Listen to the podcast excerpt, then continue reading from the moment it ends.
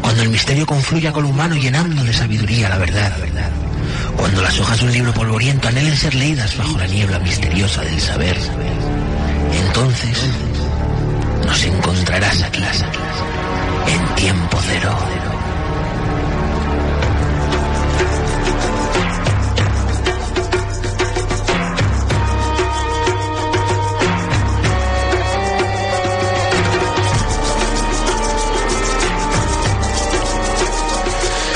Sexo es la puerta a algo poderoso y místico, pero el cine generalmente lo presenta de un modo muy seco. David Lynch.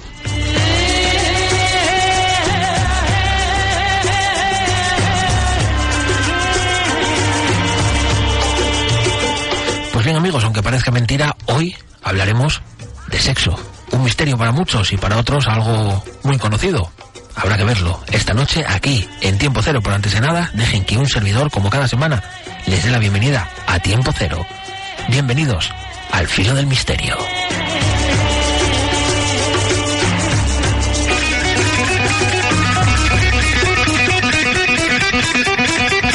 Estás escuchando Tiempo Cero, presentado y dirigido por Bruno Rodríguez.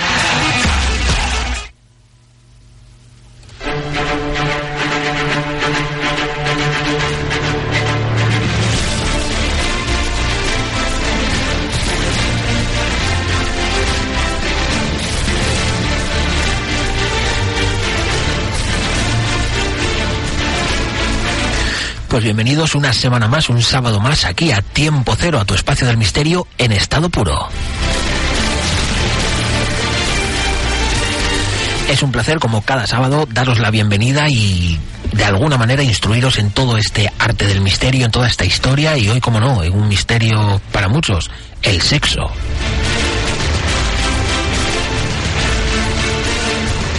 Antes de comenzar y como cada semana, dejen que un servidor Bruno Rodríguez le dé todas las claves para contactar con nosotros. Pueden hacerlo a través de nuestro correo electrónico eh, producciones tiempo cero arroba gmail.com producciones tiempo cero arroba gmail.com en nuestra página web www.tiempo cero 2008.es y a través de nuestro muro en Facebook Tiempo Cero Oficial.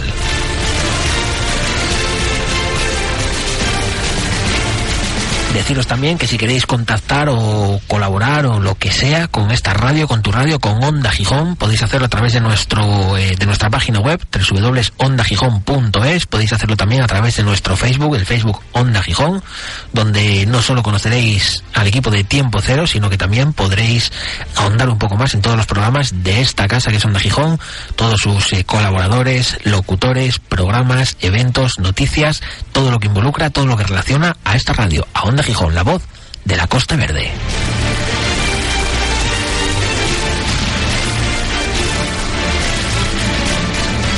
También antes de comenzar, daros las gracias de todo el equipo de Tiempo Cero, de Carlos Campillos, de Jesús Daniel Castro, Tanner Desert, de Alberto Álvarez Peña, la persona que cuida nuestro sonido, Salvador Rebollo y un servidor, la persona que os guía a través de las ondas. Bruno Rodríguez, buenas noches y bienvenidos.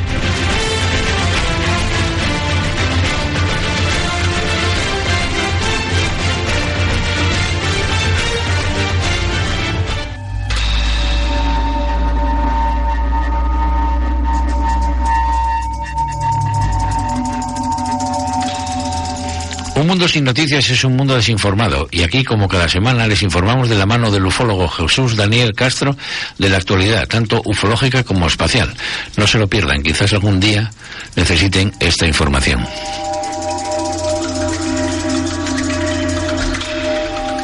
Acto seguido nos adentraremos en el mundo del cine con el director Carlos Campillos. Tomen asiento que la película está a punto de comenzar.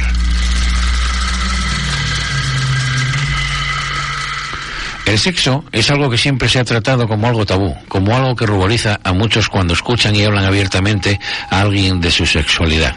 Muchos piensan que esta libertad sexual es algo desmesurado, algo de nuestro siglo, pero no.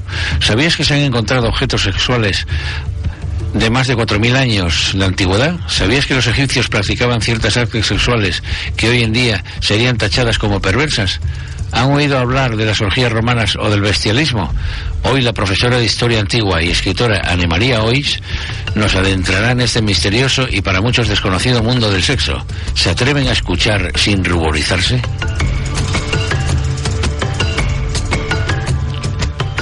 Tras esta lección de sexo en la antigüedad, nos vamos con este espacio para toda la familia. Una nueva ruta para conocer Asturias y su magia, como siempre, de la mano de Berto Peña. La guerra civil nos dejó muerte, dolor, sufrimiento y miles de enclaves que nos recuerdan esta contienda. Enclaves que en ocasiones nos desvelan ciertos sucesos que los investigadores del fenómeno llaman anómalos o paranormales. Hoy viajamos junto al grupo Atlantia a uno de los estos enclaves donde en cada visita este grupo ha sido testigo de una fenomenología paranormal que hoy contarán por primera vez. ¿Lo oyen? Es el eco de las cuevas de la guerra.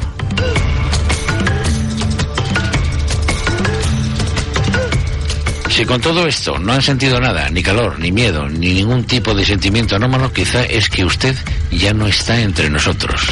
Quizá usted está ya al otro lado. Quizá sea parte de nuestro relato final.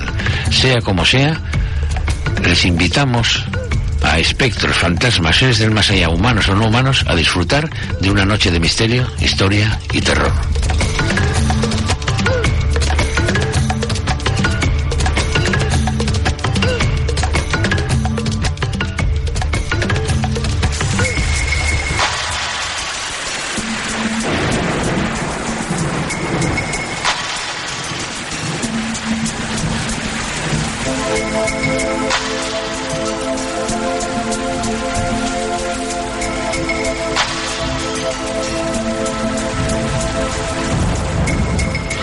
Pues teníamos lo que va a acontecer en el programa de hoy, en este espacio, que no solo hablamos de misterio, como podéis ver, sino que también hablamos de historia, hablamos de hechos extraños, evidentemente, pero también de cosas tan actuales y tan antiguas como es el sexo.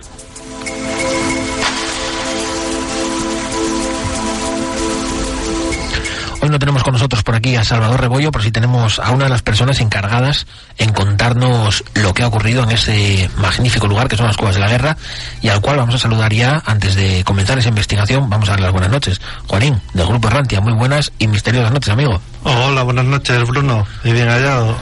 Un placer el tenerte aquí. Además, hoy se presenta Noche Caliente.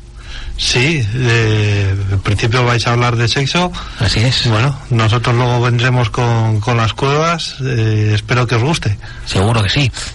Y sexo, algo bastante extraño dentro de los programas del misterio, pero bueno, hay que abordarlo, ¿no? Es parte de nuestra historia y en ocasiones la historia es el mayor de los misterios, ¿no? Sí, la verdad que sí. Eh, ya sabemos que, que no todo va a ser fantasmas y casas encantadas. Claro que sí. Pues bien, lo que sí vamos es a recordar nuevamente nuestras vías de contacto, producciones tiempo cero arroba gmail.com, producciones tiempo cero arroba gmail.com y un teléfono 662 43 59 54 para todos aquellos que quieran colaborar no solo con tiempo cero, sino con todos los programas de esta tu casa que es Onda Gijón.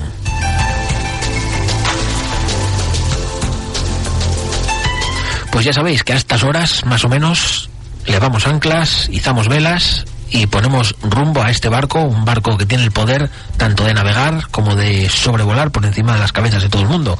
Así que miramos al cielo, vemos esas estrellas y ponemos rumbo a ellas, porque nos vamos con nuestro compañero Jesús Daniel Castro, Tanner Desert, a conocer un poco más de esa actualidad relacionada con el mundo UFO.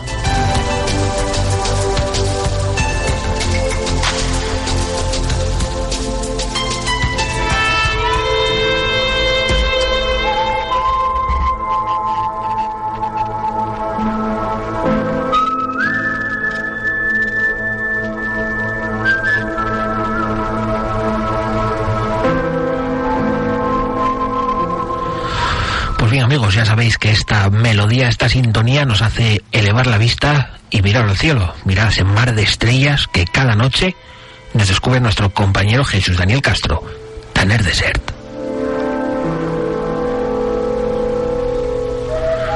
Dani amigo, muy buenas y misteriosas noches. Saludos cordiales, buenas y misteriosas noches, Bruno. Un placer nuevamente, una semana más, un sábado más, tenerte aquí para abordar junto a ti este mundo de los cielos. Cuéntanos, ¿cómo ha ido esta semana? Esta semana hay un poco rarilla porque han llegado noticias de diversas, de diversas formas y la verdad que no sabía concretamente cuál es y me he decantado por coger un poquito así de cada. Ujú, ¿Qué tenemos? Tres noticias, ¿no? Por ahí. Sí, tres noticias que son las que más he seleccionado, que las que más me han llamado la atención. La primera viene desde, desde Las Vegas. Eh, de- con lo que están comentando, llevan ya varios meses que están viendo muchos avistamientos, lo que es de OVNI. Y este último hace referencia a que un hombre llamado Steven Brown ha grabado una cantidad de ovnis descomunal, eh, una, por decirlo así, una flota de, de ovnis. Y eh, dice que lo estado grabando durante un largo tiempo, que no es simplemente que lo, haya- visto casualmente, sino que lo ha estado viendo en un mismo día durante mucho tiempo y así en días siguientes también. Y se ha querido poner lo que en contacto con, gente dedicada a lo que es a la investigación de los, de los ovnis y por lo visto le están cerrando las, puertas, incluso a la televisión, porque al llama- ha llamado a la televisión y no han querido darle cobertura a lo que es a la noticia y aparte también se ha querido poner en contacto con personas que no quiero mencionar el nombre para no perjudicar, eh, gente conocida, famosa, lo que dentro del mundo de la ufología y también han cerrado la puerta porque le están diciendo de que es imposible que en un periodo tan corto de, tiempo en el, eh, en el que supuestamente él dice que está viendo estos objetos voladores, están diciendo que es imposible. Y nada más que por el mero hecho de eso ya le está cerrando las puertas. Yo creo que es una, una locura hacer esto porque mm, nunca se sabe, no podemos tener unas estadísticas fijas porque realmente no sabemos qué son los ovnis, no sabemos si son o no son eh, objetos que vengan de otro mundo, si pertenecen, por ejemplo, a militares. Realmente no podemos decirlo al 100%. Ujú. Por Y- eso yo creo que cualquier caso que salga deberíamos investigarlo sin fijarnos en ninguna estadística. Y más aún eh, en Las Vegas, ¿no? Ya que muy cerquita está ese desierto de Nevada donde se cree que está el famoso área, ¿no? El caso Roswell Claro, y todo claro, demás. sí. Claro. Es una zona bastante caliente dentro del mundo de la ufología, o por lo menos lo fue hasta que el gobierno estadounidense pues empezó a, a tapar todos esos, todos esos avistamientos, ¿no? Sí, sí, eh, eso sí, aparte de que también se dice que lo- en la zona donde hay muchísima luz siempre se puede encontrar lo que es objetos voladores no identificados. También Las Vegas, como sabemos, es un sitio que tiene muchísimas luces, pero sí es cierto claro, está, el área 51 está súper cerca y, y también está la historia de extraterrestres ovni que se, que se mueven por aquella zona. ¿Qué más tenemos, compañero? Pues la segunda noticia es súper extraña, nunca había visto algo parecido. Eh, es una especie de, la han apodado los seres de luz, una especie de seres de luz que están persiguiendo a trenes en Rusia. Esta noticia es del 26 de julio, es atrasada, pero la acaban de, de, lo que repromover ahora. Yo no la había visto antes, la verdad. Al principio pensaba que iba a ser un fake, pero según veo en el vídeo es una cosa súper alucinante, muy extraña, que no sé yo si qué decir si es real o no. Y por lo visto se está bien ser una especie de, de ente de luz que, que va detrás de- del tren. El tren va a, larga velocidad, lo que es la cámara está grabando enfocando desde la última puerta del tren de atrás y se ve a través de, de la ventana, se ve lo que es la vía a lo largo, ¿no? Y se ve una, una gran luz que, que va todo el rato cerca de- del tren, pero que va en medio de, de las vías. En ningún momento se sale fuera ni nada. Es como si fuera otro tren, una especie de tren de luz, por decirlo de una manera. A lo primero se pensaba que era un reflejo, pero eh, se ve claramente como en algunas ocasiones eh, esta cosa de luz se queda atrás, muy, muy en la lejanía, y de repente acelera a una velocidad descomunal, vuelve a situarse detrás del tren, así lo hace varias veces, se va quedando atrás, vuelve a acelerar, así. Eh, Olga, una mujer que, que trabaja en la parte de, en el último vagón de atrás, que se llama Olga Cristeva, dice de que, de que las cámaras que lo han grabado, que hay diversas cámaras lo que es en el tren y, en la zona, que dicen que en, todo la- en todas las cámaras se ha podido grabar el, el supuesto ente de luz. O sea que no, no, lo, no lo achacan en ningún reflejo y por lo visto en el vídeo, yo por lo que he visto no puede ser un reflejo. Es algo de luz que está persiguiendo el tren y que va perfectamente alineado en el centro de las vías. Ujú. Qué curioso, ¿no? Estamos acostumbrados a ver esto en, en, en coches, eh, en transportes normales, incluso en aviones, pero en trenes yo creo que es de los primeros casos, ¿no? Que tenemos. Yo es la primera vez que lo escucho, la verdad yo lo primero cuando he escuchado, que, cuando habían comentado de la noticia, pensaba que eran los haces de luces los típicos que siempre se suelen ver cerca de, los de los crop circles, ¿no? Y pensaba que iba a hacer alusión a alguno de estos, pero no, pero cuando yo he visto el vídeo, no es que va en perfecta armonía dentro de las vías, lo sigue, se queda atrás, lo sigue, pero lo- la gracia es que hace eh, unas aceleraciones que ah, me recuerda a los ovnis, a los movimientos de los ovnis en el aire, pero en ningún momento se sale eh, de lo que es de las vías, de los raíles de las vías, siempre permanece en el centro.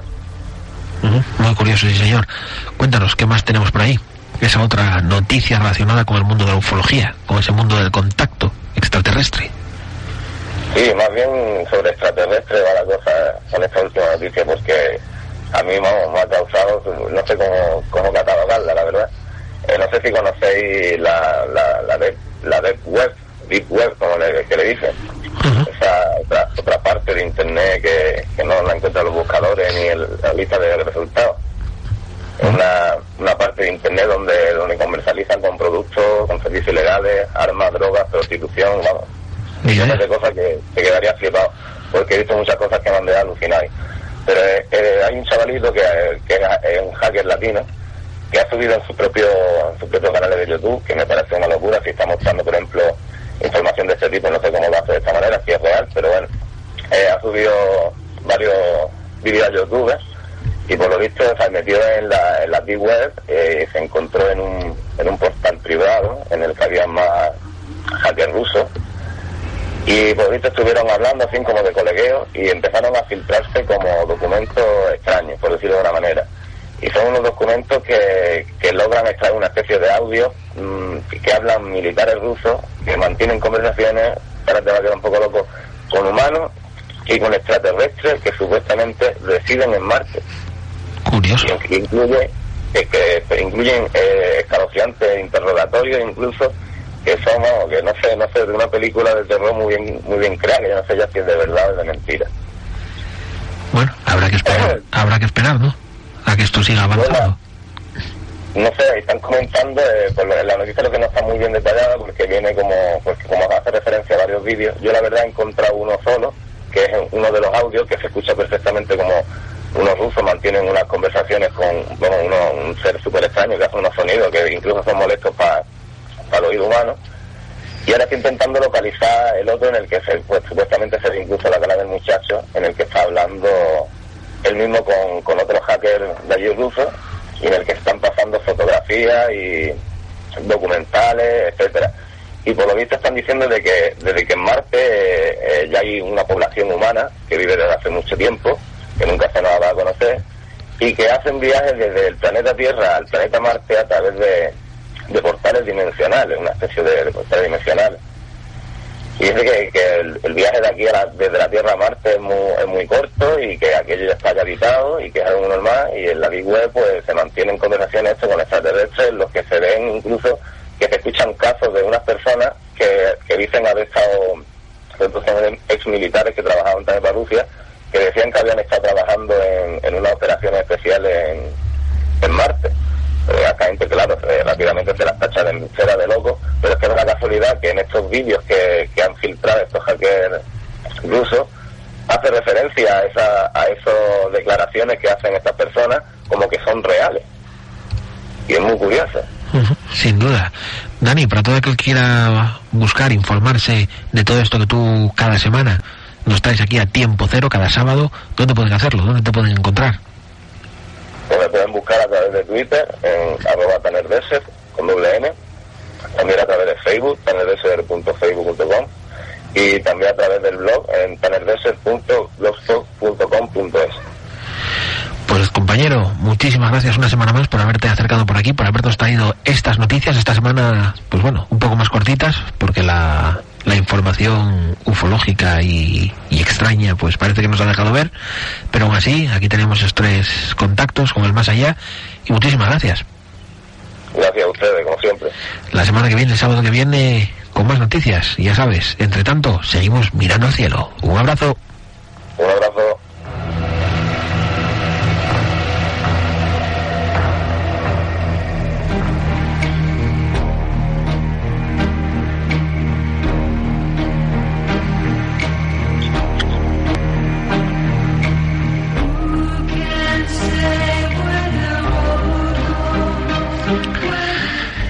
amigos, tal y como os decíamos al principio del programa, esos tintes de misterio iban a tomar unos tintes un poco cálidos, ya que esta noche se presenta una noche un tanto caliente.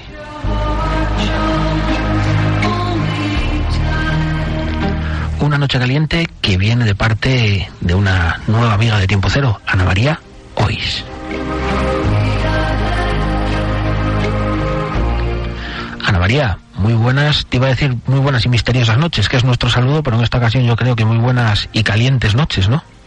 Bueno, y tan calentinas porque voy a empezar protestando que me ha apellido Vázquez ¿sí? Ay, Vázquez hoy. Se me, se me olvidó el Vázquez.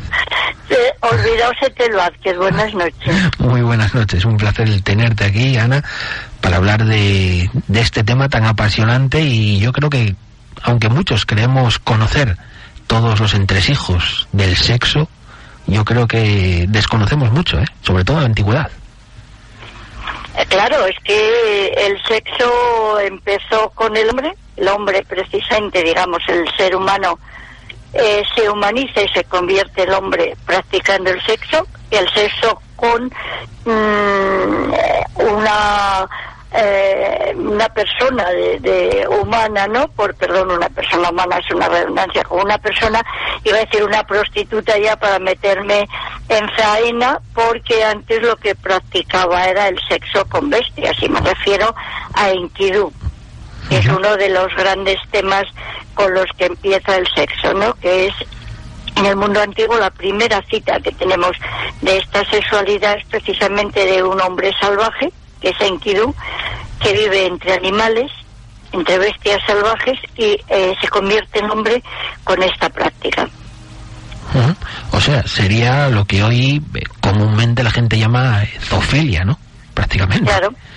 Es decir, que los antiguos no se mm, no se extrañaban, digamos, de hablar de estas prácticas porque eran pues tan naturales como como la vida misma, ¿no? En realidad, eh, para hablar de este tema que es un poquitín complicado, eh, lo que yo hago siempre es eh, hablar con, con mucha naturalidad, decir que todo lo que a uno le apetece es natural mientras no ofenda a las demás personas, mientras no se corrompa a lo que es a personas que no han tenido ningún contacto sexual, como puede ser la cuestión de, la pederastia, que es el sexo con los niños, ¿no? Pero, y también pues se habla de muchos problemas, incluso físicos, ¿no? Hay lo que se llaman las parafilias, que son aberraciones, con lo cual pues eh, antes de empezar de este tema, si me permites, yo lo que hago es mm, decir que respeto a todo el mundo, que, que hablo con ello pues con muchísima naturalidad y que si alguien se siente ofendido, bueno, pues que me disculpe, pero que todo está en los textos. Eh, es que yo creo que es como lo hay que tratar, ¿no? María, con total naturalidad. El sexo yo creo que es algo normal. Algo normal y, Sí, y pero muy nunca se presente. trató. Claro. Claro, el problema es que estuvo tan escondido hablar de sexo y la práctica del sexo que en el momento en que pues esto se hace evidente, como por ejemplo cuando aparecieron las ruinas de Pompeya y aparecieron pues los amuletos fálicos o las escenas sexuales, que la gente se llevó las manos a la cabeza e incluso pues muchas de las cosas que había en Pompeya que estaban exentas, que no estaban en muros o que no estaban eh, guardadas en las alacenas y tal, pues hizo lo que se llama un gabinete secreto, que no se podía mm, ver porque el sexo ofendía por lo menos hasta hace 50 o 60 años. Eh, de objetos fálicos, de juguetes sexuales, juguetes eróticos, hablaremos más adelante, porque me interesa empezar por donde tú empezaste, por este tema de la, eh, de la zoofilia o del bestialismo. Eh, hay más datos, bueno, tú comentaste que es el primer caso, eh, prácticamente, por, eh, bueno, por, porque sí, porque antiguamente era lo que el hombre tenía, ¿no? Ese... Claro, antiguamente no. ¿Mm?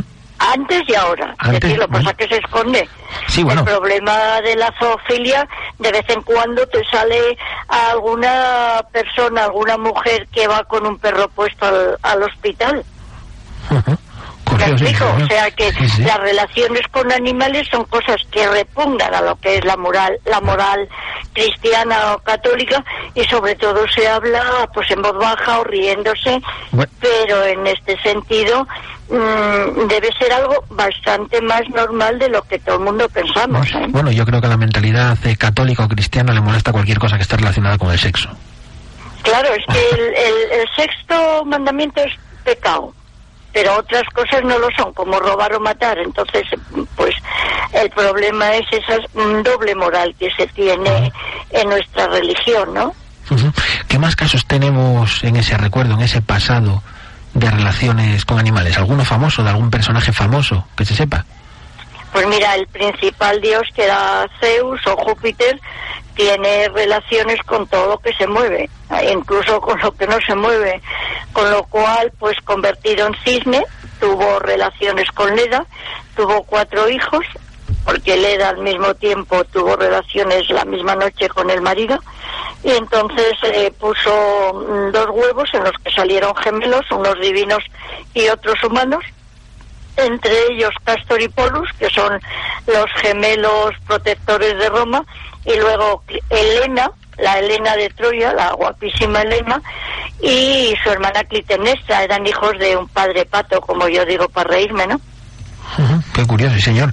Y seguro que vuelvo a lo mismo, ¿no? Mucha gente, eh, quizás por el tabú, ¿no? De la simple palabra sexo, pues no se han adentrado nunca a pensar un poco en la historia, ¿no? Del verdadero... No, es que no, no, no lo piensas, porque eh, en la iconografía, cuando estudias arte o cuando estudias arqueología, la representación de Leda con el cisne, pues es lo más normal del mundo. No se te ocurre que no están haciendo lo que están haciendo. Y, por ejemplo, otro personaje mitológico muy famoso, en este caso también, pues mujer que tiene relación con un animal, es Pasífae, la reina de Creta, que por em, castigo de, de Poseidón, pues se enamora de un toro y entonces me, me parece que era Dédalo el que hace el famoso laberinto, pues al mismo tiempo le construye a la reina una, un disfraz de vaca para tener relaciones con el toro de Creta. O sea que por lo menos esos dos casos de la plástica y de arqueología y de lo que es la iconografía clásica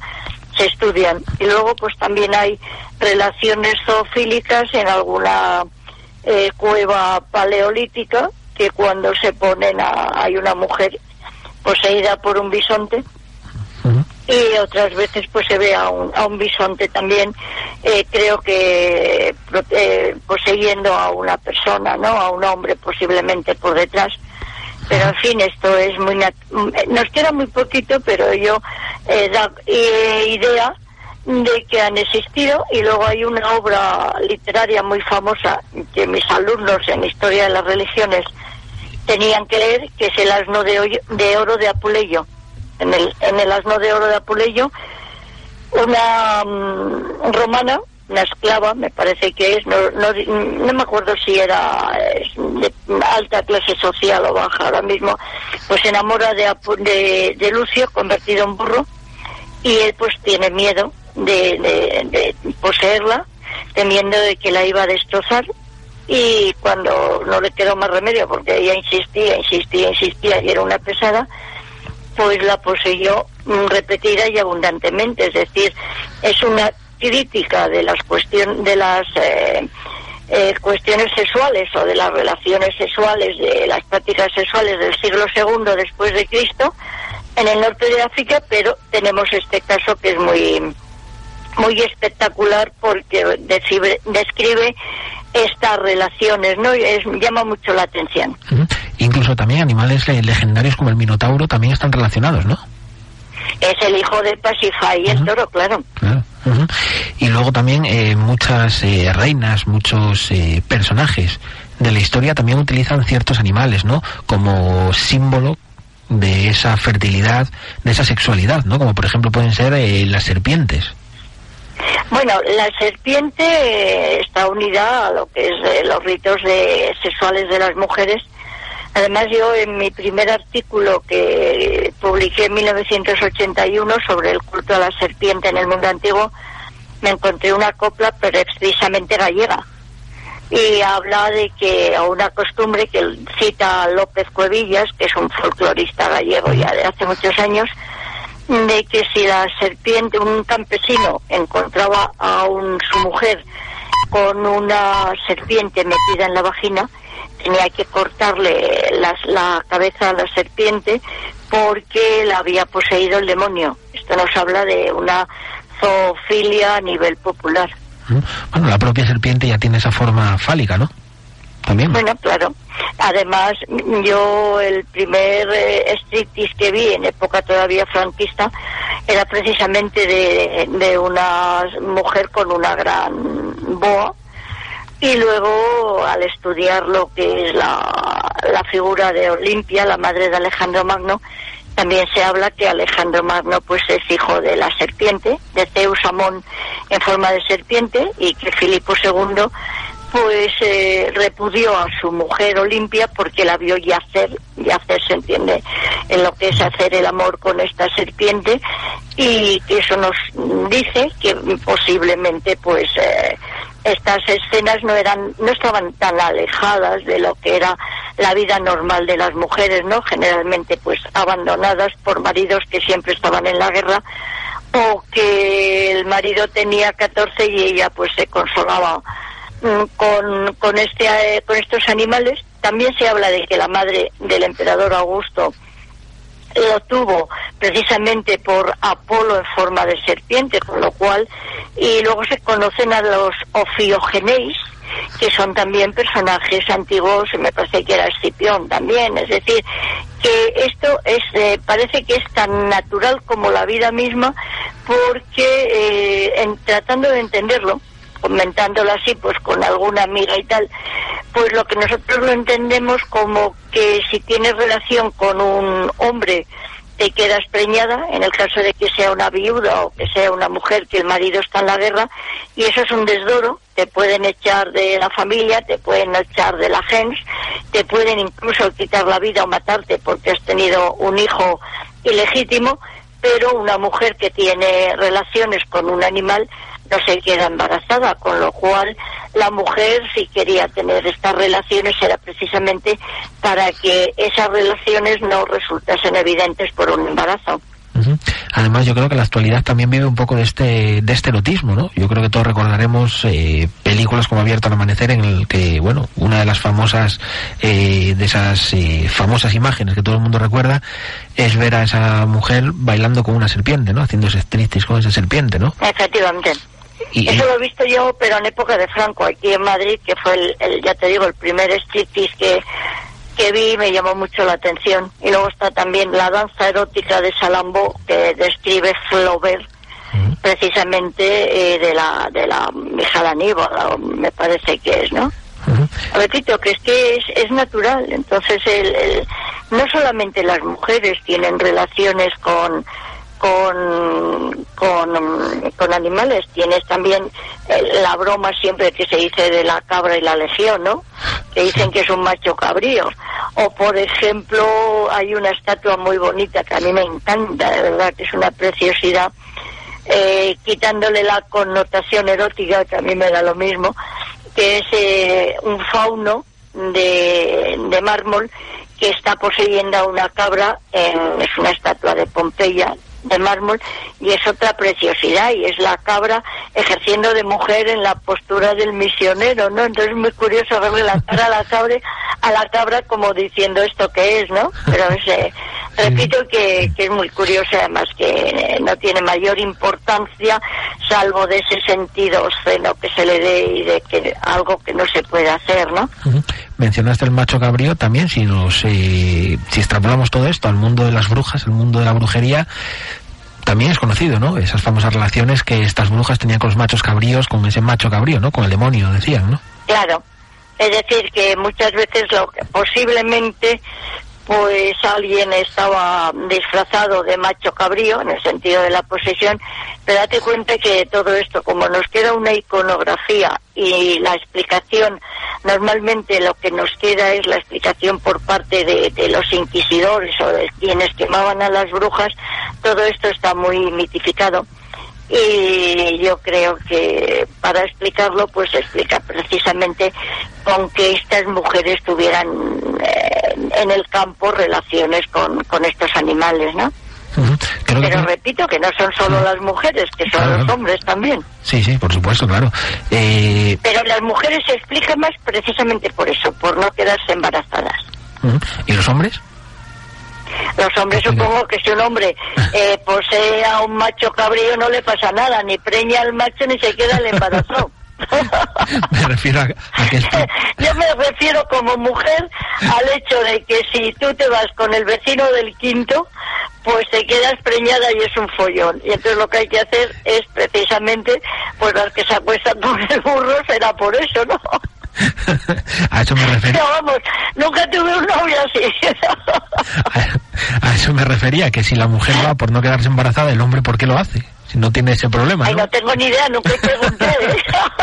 hay, hay, que preguntar, hay que preguntar. A lo mejor le gusta, le gusta más un, un, un eso que un rapaz, yo sé.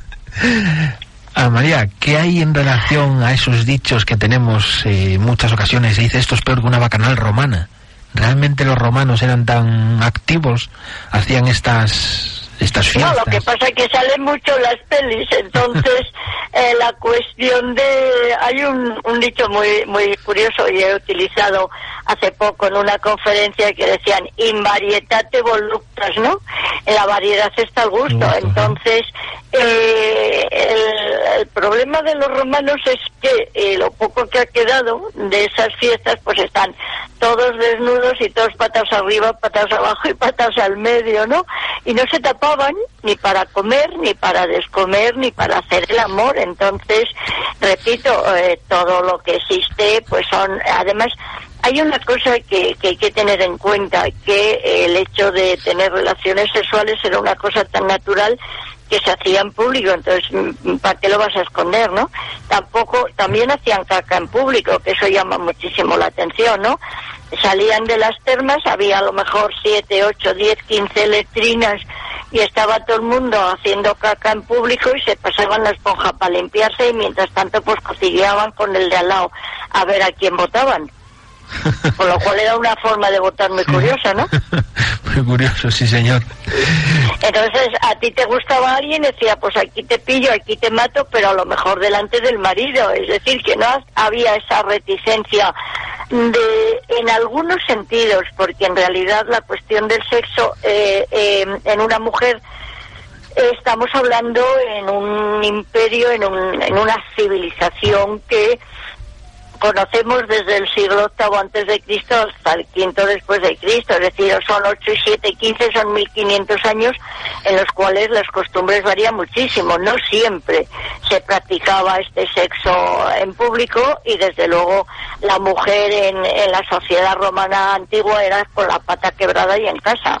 Es decir, que todo esto ya hablamos de, según los que defienden la sociedad romana, de una época en la que se hay influencia de Grecia y influencia de Oriente, donde el sexo era mucho, era mmm, simplemente practicar el sexo en honor de una divinidad, era lo que se hacía y lo que había que hacer era irse a, a ligar en la edad porque así lo que adquirías era la fertilidad de la madre tierra, ¿no? Era clasista. Es decir, Sí, sí, dime.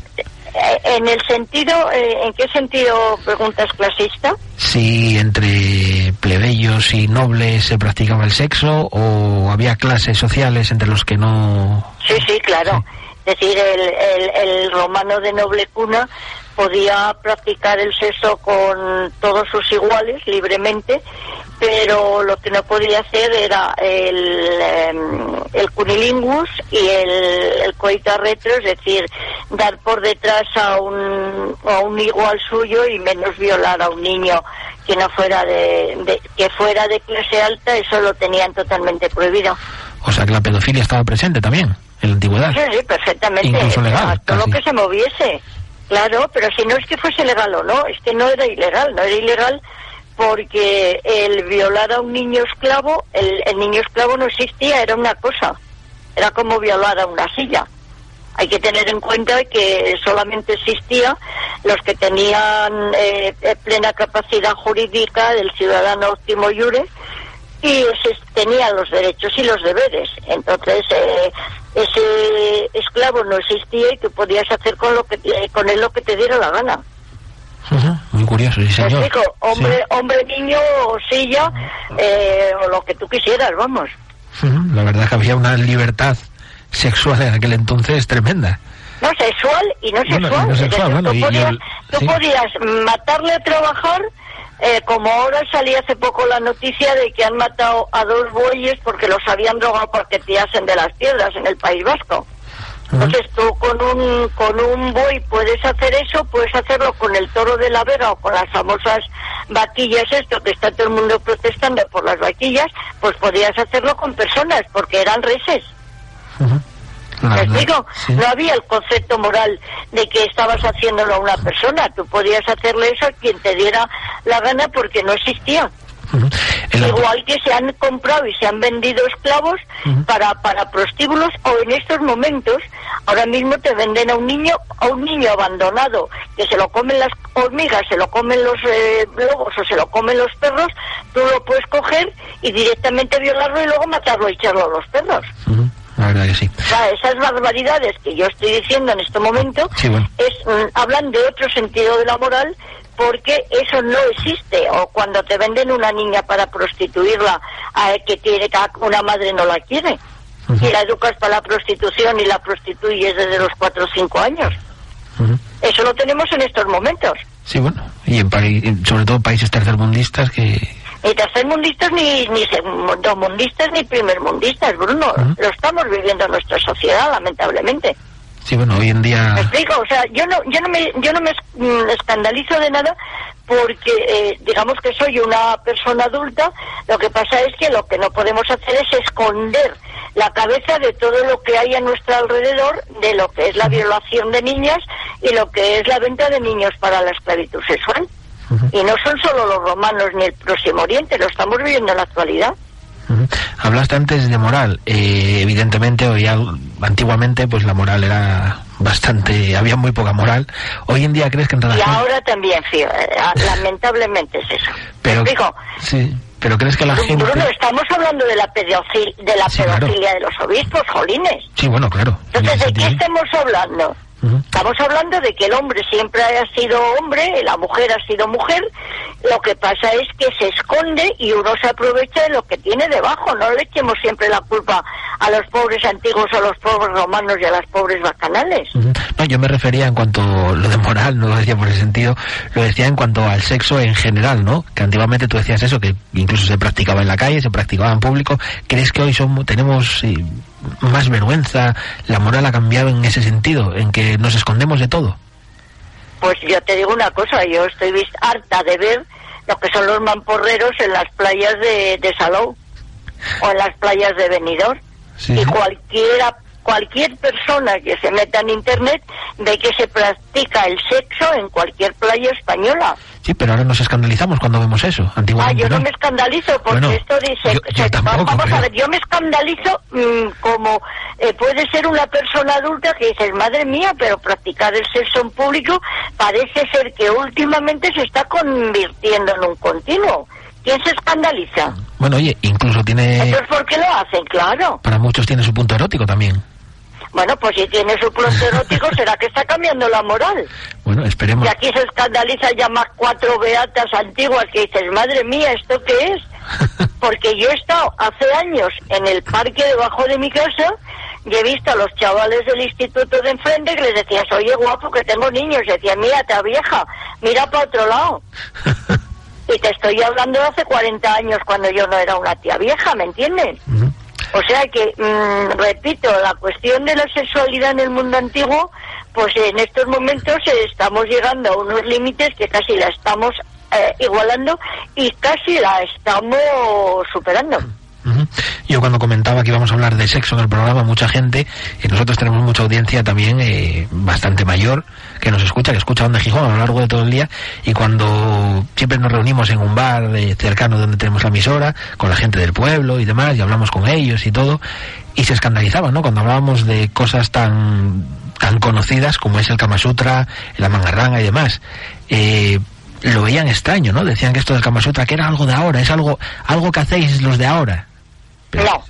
El, problema de, la, claro, el problema de la sexualidad es que, como decía mi suegro, que en Gloria esté, son cosas para hacerlas y no decirlas.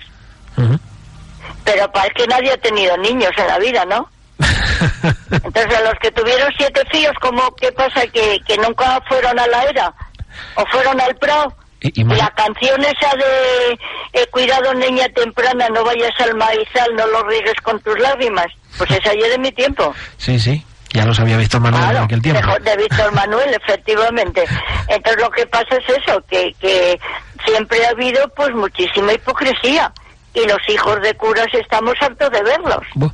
Lo que pasa es que ahora hablamos y las mujeres hablamos de sexo y antes no teníamos sexo.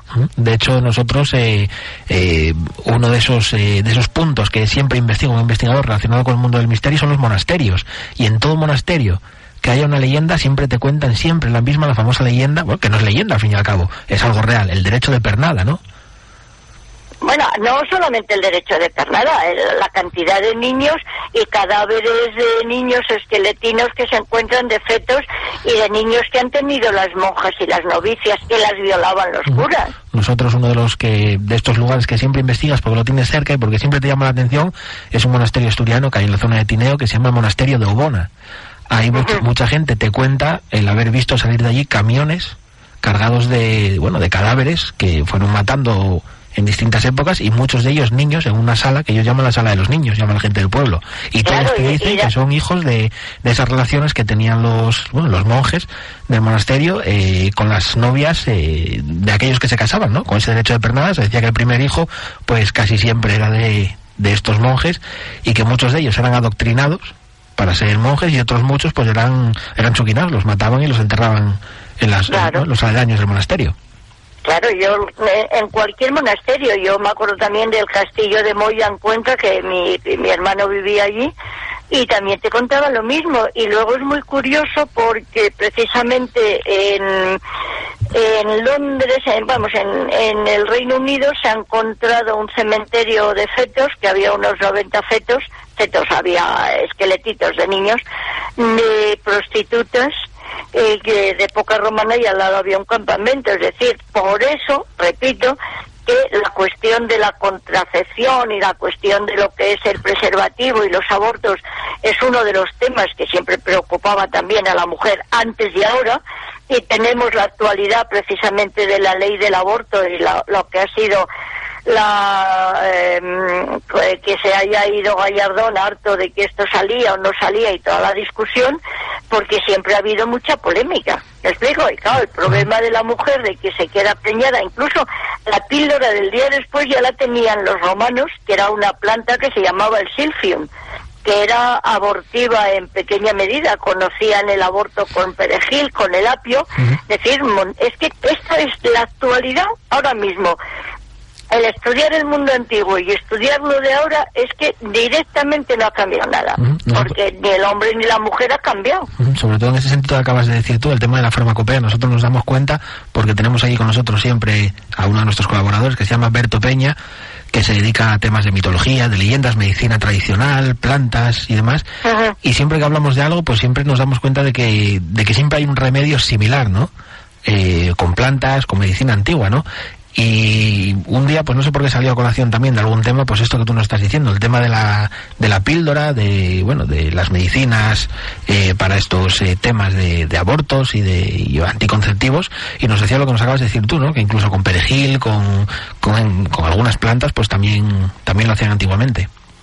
Sí, pero antiguamente yo esto lo conozco porque eh, yo tenía una amiga que el, crío mayor era hijo de amigo de mi hijo pequeño y tuvo varios abortos espontáneos y la llevaron eh, en el último aborto pues no le pudieron hacer un legrado y me dijo que la habían metido para que tuviera contracciones y hacerle un legrado natural digamos pues le metieron una rama de apio. Entonces, claro, yo me quedé con la copla y me enteré, ¿no? Son estas cosas que incluso las comadronas antiguas pues no te las contaban. Yo recuerdo de mi casa que tenía una tía que era comadrona y los libros de obstetricia, los abortivos tenían las páginas cortadas.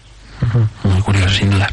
Ana María, hace un momento hablábamos de un libro, bueno, de un libro hoy en día, hoy en día hay libros, lo ves incluso impreso en tazas, en camisas, en juegos, en lapiceros, en cualquier cosa, el Kama Sutra. Mucha gente se escandaliza y mucha gente no lo entiende. ¿Qué es el Kama Sutra para todos aquellos que no lo entienden, de dónde proviene y qué puede encontrar uno entre esos pues secretos? el Kama Sutra es un libro sagrado de erótico de, la India y lo que te encuentras son las diversas eh, formas de, de hacer el amor, las diversas posturas que yo no recomiendo a la gente que no ha hecho mucha gimnasia que no lo practique porque se puede quedar con una pierna la virulé. ya, ¿eh? parece que allí hay mucha elasticidad, porque aquí, no sé, Claro. las hay que son muy difíciles de hacer, ¿eh? Hay muchas cosas difíciles de hacer porque eh, directamente se ha hecho de lo que es el sexo pues una un arte. Casi un ¿Me deporte. explico? Sí, sí, lo que es y además es muy curioso porque date cuenta que estamos en culturas que mm, no tienen eh, esa prevención en contra de lo que es la sexualidad como la judeocristiana, ¿no? Y entonces, pues claro, te encuentras posturas que dices, Dios mío, ¿dónde porras metí yo la pierna? No la encuentro, ¿no? Pero el Kama Sutra en piedra, que es muy bonito, es el templo de Kayurao, que está también en la India, pues te encuentras lo que te he dicho, un señor que tiene está tumbado y tiene relaciones con una señora que tiene encima y les está tocando el clítoris a dos que tiene a los lados, ¿no? Y encima tiene a otra que se le está sentando encima de la boca y está practicando el cunilingus. Es decir, que está utilizando todos los, eh, todas las cosas con las que puede obtener placer por casi cuadruplicado o, cincu- eh, o quintuplicado para practicar el sexo, ¿no? La verdad que ves esto y hay veces que baja la moral de uno, ¿eh? Ya, eh, lo que tienes que hacer es tomar vitaminas. Porque, dime, Con todo lo que hacen ellos y que... tú con, ya, pero yo creo que era para la foto, ¿eh? Sí, yo creo que sí. Era, era para la foto, es aquello que decía uno y despacito, ¿no? Esto es como, la- como, como en la política, ¿no? En la foto todo muy guapo, pero luego... Exactamente, no, aparte de que había había afrodisíacos, en fin, hay montones de cosas que te advierto una cosa, que hay que tener cuidado porque mira, de, de Fernando el Católico, que estábamos viendo la serie y todavía no salió cuando se casa con Germana de Foix, pues era ya mayor, él pasó toda la vida que tenía concubinas por todos los lados y hijos ilegítimos, y al final dicen que murió porque le- un afrodisíaco le sentó mal y creo que eran a base de, de testículo de toro. Bueno, hay muchos O sea afrodisíacos. que el prove murió por ligar. bueno, oye, pero murió con las botas puestas, ¿eh? Ah, No se sabe Bueno. si antes de, después de o durante. Pues hombre, entonces ya sería una pena que muriera antes de. si fue después o durante, por lo menos. Exactamente, murió contento. Eh, Pues somos un poquín gamberros, ¿eh? sí, pero bueno, oye, de eso va la noche, ¿no? Exactamente, Los animales nocturnos somos gamberros de por sí. exactamente.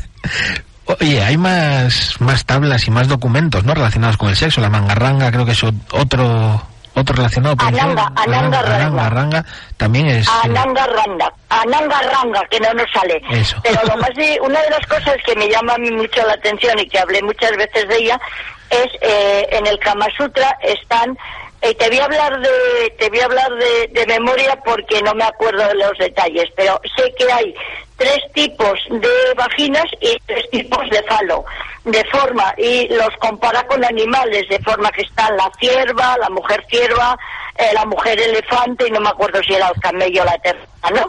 Pero claro, dice que el sexo es placentero cuando es mujer de vagina pequeñita, tiene relaciones con hombre de pene pequeñito o proporcionado, ¿no? El problema es cuando una mujer de vagina pequeña tiene relaciones con un hombre, por ejemplo, de pene tamaño elefante, con lo cual le puede producir desgarros, aunque se dice que las mujeres siempre tenemos eh, en cuenta o nos gusta el hombre de pene grande, pero no necesariamente, ¿no? En cambio, a los hombres acaba de salir una chavala en internet que te puso el tercer pecho, ¿no? Sí, es verdad, que ganó un premio de algo y se puso un tercer pecho, sí. Y ya visteis lo que está haciendo el, el novio, ¿no?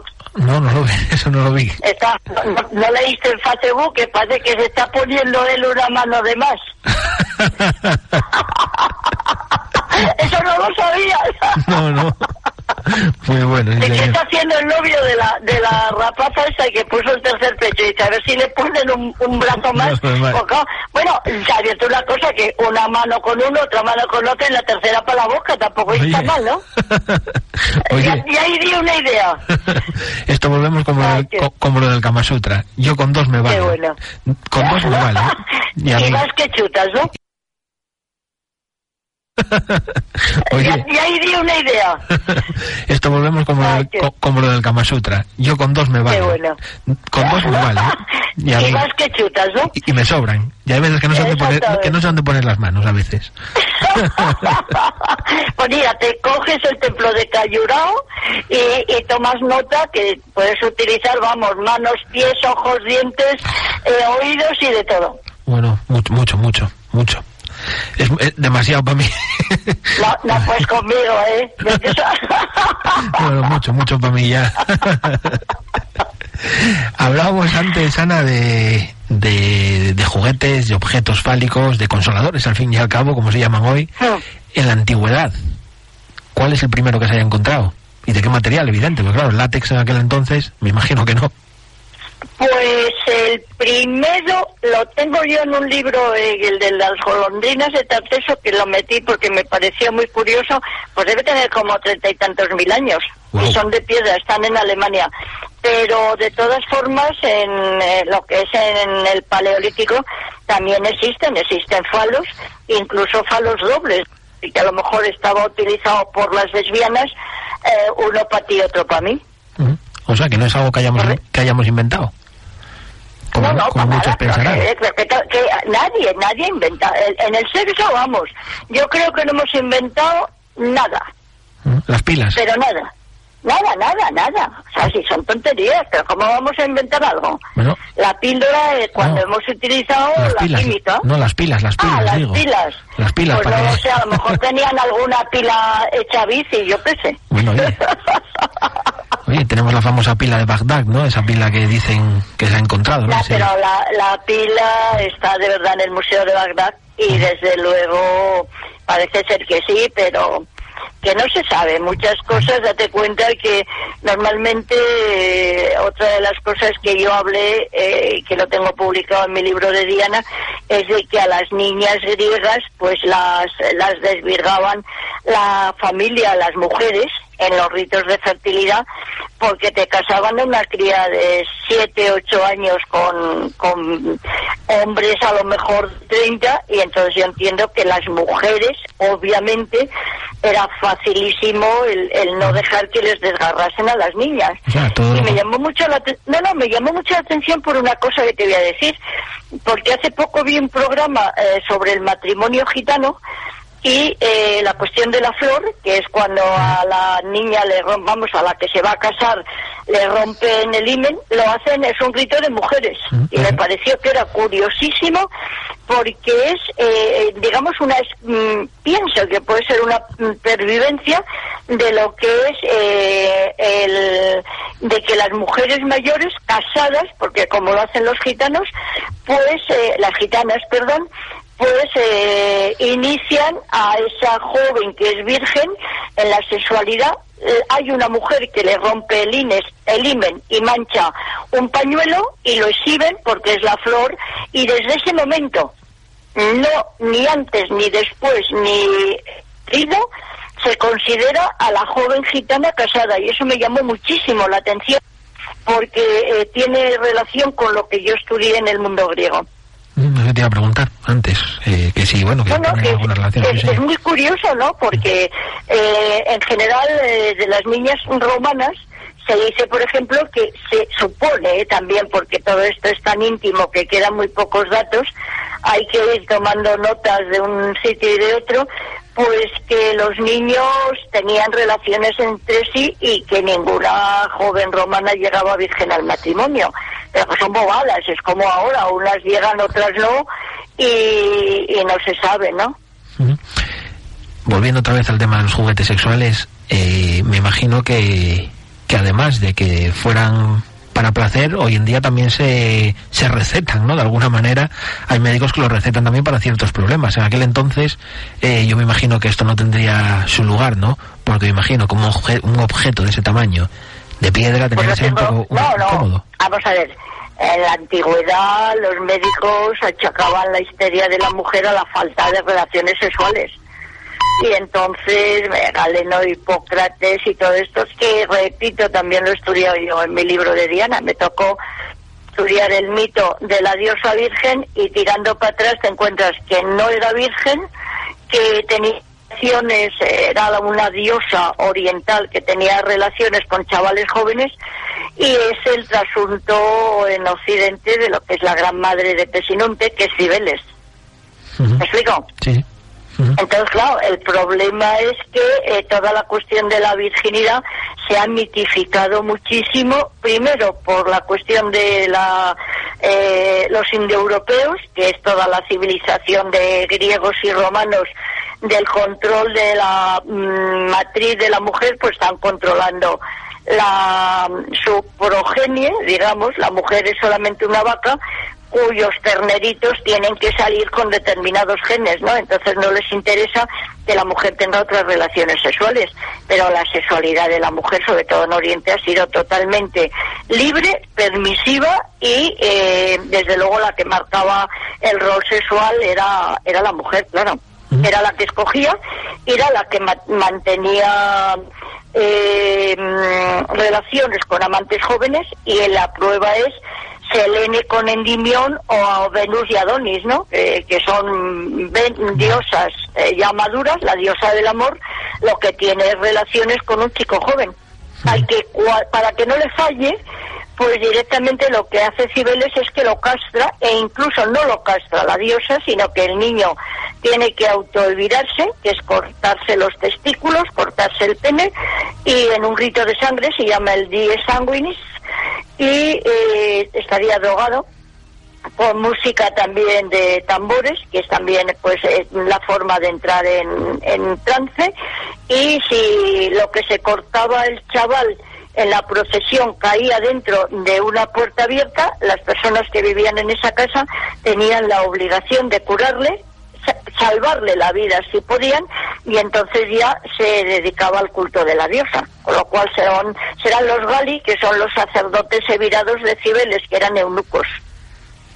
Con lo cual, tú fíjate el follón que se montaban en el mundo antiguo con el sexo. todo esto que me estás contando me recuerda a una novela que presentamos aquí hace unos meses que era La navaja inglesa de, de José de Cora. No sé si. Si la leíste o si, bueno, supiste de ella. Y en- ah, no me da- no, a mí no me da tiempo leer casi ni lo que escribo, que decía mi jefe. bueno, ya somos casi dos.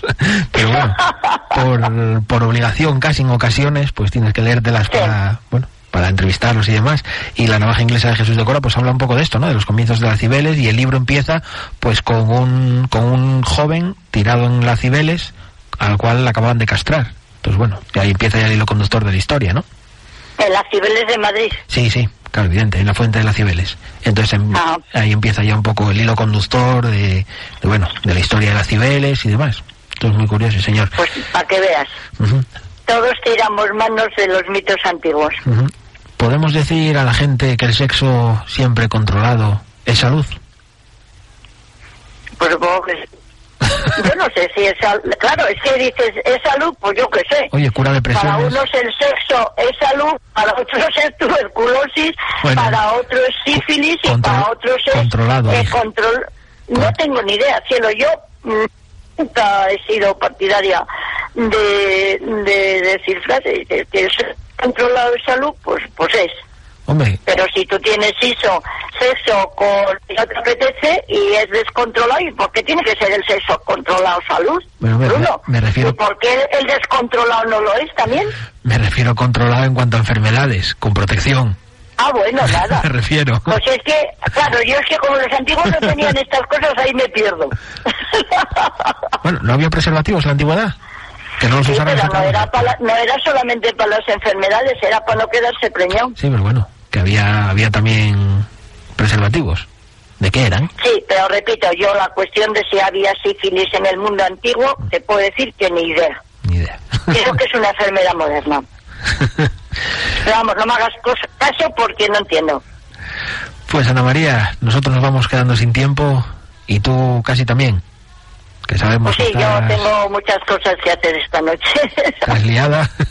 Bueno, no nos, no nos las digas, ¿eh? Las cosas. Vale, vale, vale. No, no he quedado con ninguna, ni con ningún toro, ni con una serpiente.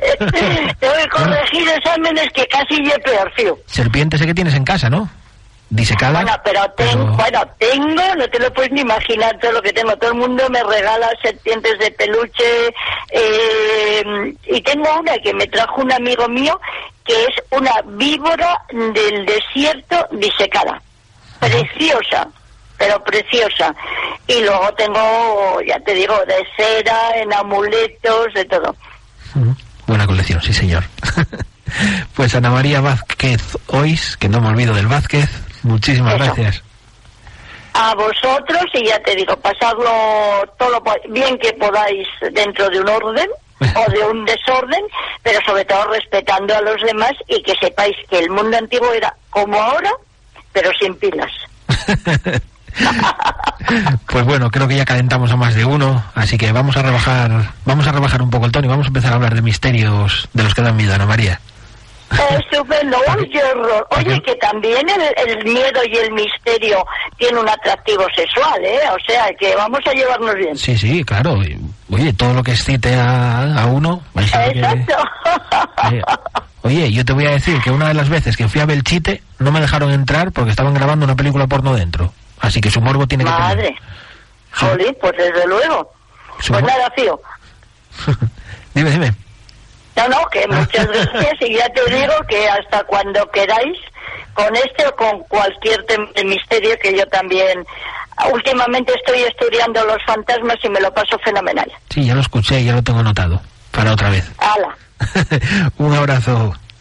Un beso y bueno, y saludos a todos los asturianos que ya viste que Sí, la sí. forma de hablar soy medio asturiana, ¿eh? Sí, es verdad que tuviste por aquí por, por Sison encima. Mira, estudié, estudié el, el bachiller en Gijón, todos mis, el- mis títulos de bachiller pues son del Instituto Jovellanos, de la Universidad de Oviedo, así que soy medio, medio gijonesa. Pues un placer.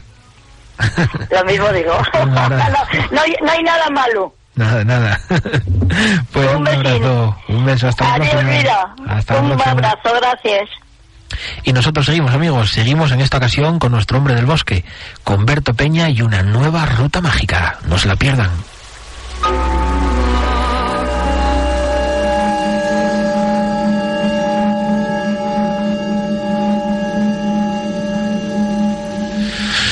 Amigos, ya estamos en esas rutas, en esas rutas que cada semana nos ofrece nuestro compañero Berto Peña. Berto, muy buenas y misteriosas Hola. noches, amigo. Hola, ¿qué tal? Buenas noches. ¿Qué tal? ¿Qué nos tienes hoy por ahí? Bueno, pues hoy voy recomendaros de ir hasta el Concilio de Verga, ¿eh? hasta la mismísima Plaza de Verga. Bueno, eh, puede visitarse, por supuesto, o que llega a colegiata, eh, la xente, bueno, mm, falarvos de les momies, esas cosas, vosotros ya falasteis más de una vez de les momies, Sí. pero bueno, la colegiata de Teverga tiene muchísimas cosas para ver, eh, por la parte de fuera, todos los contrafuertes, podéis atopar una representación en piedra de, de lo que lleva toda la fauna, eh, reconocida, chavariles, osos, lobos, robezos, incluso el muello, que hay una especie de cabra montesa ya desaparecía, eh, y por dentro, bueno, pues tiene unos capiteles extraordinarios, desde el que ilustra la, la leyenda de, de los Miranda, ¿eh? que casaron con, con un llano, con una encantada, y bueno, pues ahí está re- representado con, con los dos culebres enlazadas alrededor, el escudo, a un montón de capiteles con fauna fantástica, incluso en el Cabildru yo os recomendaríamos que buscaseis un trocín de piedra eh, que probablemente ya era de, de una antigua iglesia románica que quedó allí embuchada en una pared de, de, de rellén, donde aparece un caballero cortando y tarazando y el cuerno a un unicornio y con un escudo de cometa de estos allargados tipo normando. Pero bueno, no es el sitio donde yo os quería mandar. Eh, la idea allí que subáis hasta el Cébrano, ¿eh? o el Cerébano, que era como se llamaba, donde está el santuario de la Virgen esta, eh, que bueno, supuestamente había un calderín mozárabe de cobre que la gente colocaba arriba de la cabeza porque decía que, que curaba les malures, los dolores de cabeza. Robar en lo haré una reproducción, pero bueno, el sitio es espectacular porque eh, enfrente mismo tenéis la, la Peña Sovia. La Peña Sovia hay un macizo de caliza enorme. Lleno de cueves, afuracaos, seguramente algún grupo esperológico pues algún día darán alguna sorpresa, muchas de ellas hay, hay cuentos de tesoros, de chalgas, y si torcéis del, del Cebran un poquitín poco a poco hacia la izquierda, vais a ver un, un monte, una viesca, eh, un poco en forma de pináculo, y ahí precisamente está el Castro La Garba. El Castro La Garba hay un yacimiento de la del fierro con, con historias de leyendas, de tesoros. Eh, eh, si os colocáis, bueno, es interesante porque está precisamente, bueno, pues escalonado, está, mm, tiene aterrazamientos de cultivo, aunque podéis pasar por, por bosque perfectamente, porque hay bosque caducifolio y no hay matorral, no hay mato por debajo, entonces puede, puede pasearse perfectamente por él. Si vos dais la vuelta, una vez que tenéis la garba y miráis hacia la Peña Sobia, vais a ver que en toda esa masa de caliza hacia la izquierda eh, hay, hay restos así como anaranjados, como, como rochos, ¿no? Eh, ahí, de ahí es donde sacaban los, los habitantes del Castro el fierro para fundir y eso llamase las fuércigas. Las fuércigas mm, está lleno de cueves, donde también decíase que los moros, presuntos moros, ya sabéis que no tiene nada que ver con, los moros de, de Pelayo, pero pues que dejaron tesoros enterrados. Y, y, hombre, el sitio prestoso, prestoso, y es, si enfocáis, volvéis otra vez al, al, al camín que está eh, cementado, eh, el que agarrasteis para ir a la garba, y que está a la derecha quedaremos pues el santuario de, del acebu, del, del cerebro, del cerebrano, la Virgen cerebrano, y al, a la izquierda de la garba, y tiráis, encamináis todo para arriba, y un poco pindio para subir, pero eh, sube todo, todo hasta arriba, hasta un sitio que llama las Sin Vueltas. Allí es precisamente donde, donde los paisanos de, muchos de aquellos pueblos, y hay un sitio, la Sin Vuelta, que llama la Pisala Virgen. Como siempre, bueno, pues hay historias en que eh, perseguían los, en unas versiones los moros, en otras los ladrones, los romanos, a la Virgen, y esta adhesión marcaba el resclavo ¿eh? de, de, una de las madreñas allí. O sea, hay una Virgen un poco doctoranda en madreñas, no anda, no anda con ningún otro tipo de calzado. Eh, muchas veces, bueno, pues este tipo de, de, de resclavos de los tarucos de los madreños en realidad que a veces, bueno, pues son calcaños de, de moras fantásticas, como lo que vos contamos hace tiempo de, de la moura que llevaba la cobertoria de, del dolmen de Pradias en, en Idias, eh, bueno, pues y el calcaño de la moura, en este caso son los tarecos de la Madre de la Virgen, muchas veces este tipo de, de resclavos eh, suelen ser precisamente, bueno, pues cacholetos de, de, de grabados de, de, petroglifos neolíticos, o en otros casos son también, bueno, pues eh, sencillamente cuestiones naturales, ¿eh? por ejemplo, bueno, pues pudingas, otro tipo de, de piedras que decían ese, ese tipo marques y la gente pues acaba atribuyéndolo a eso. Y yo en este caso no llegué hasta ahí, o llegué a las vueltas, pero no di con la piedra, queda ver por otro día subir y, bueno, y resolver a ver por fin que es un petroglifo o una formación geológica, los famosos resclavos de, de la madre Virgen, pero si estáis animados, pues tenéis sitio para subir hasta las vueltas en, en lo que lleva Peña Sobia.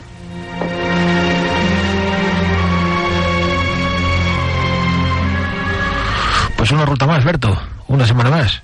Pues otra más. Por cierto, que ya digo, oye, una zona muy guapa para disfrutar, ¿eh? porque está ahora más en su punto. Uh -huh. ¿Pueden ir con toda la familia? Bueno, sí, hombre, puede irse perfectamente. Y si no llegáis en una hora, llegáis en dos. O sea, tampoco llega su llegar. Bueno, oye, para llegar en dos no hace falta ir con familia, ¿eh? Yo llegaría en tres. Por eso. Seguro. Y si, y si por camino hay algo para Llamber, yo ya sabes que... Ah, bueno, ya sabes que en la plaza hay un montón de sitios para para ir ahí al Chavaril, al Pote, al Cabrito, a un montón de, de cosas, ¿eh? Entonces yo... en antes, o, o mejor casi de después, ¿eh? Sí, porque, porque si no... Fame. Sí, por eso. Yo si doy antes ya no subo. Por eso, por eso lo digo. ya que doy. pues Berto, amigo, nuevamente muchas gracias. Venga, hasta otra. Nos vemos la semana que viene. Hasta la que viene.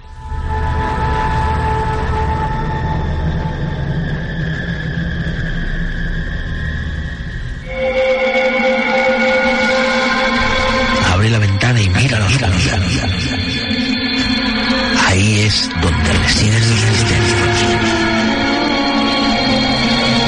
Estás escuchando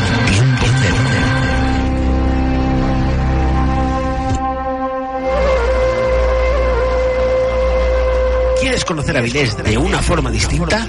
Misterios y leyendas de Avilés te la muestran de una forma mágica. Escrito por Alberto Álvarez Peña y Bruno Rodríguez, Misterios y leyendas de Avilés te muestra la tradición oral de la vieja Villa Marinera. Adquiérelo ya en tiempo 2008 arroba hotmail.com o en el teléfono 652 16 2047. Misterios y leyendas de Avilés. Desde ahora, visitar Avilés será algo mágico.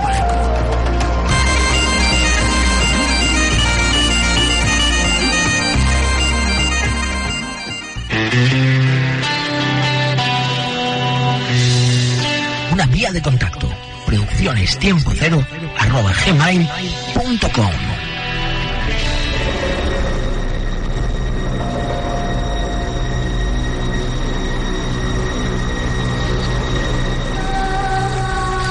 Estás escuchando Tiempo Cero en Onda Gijón.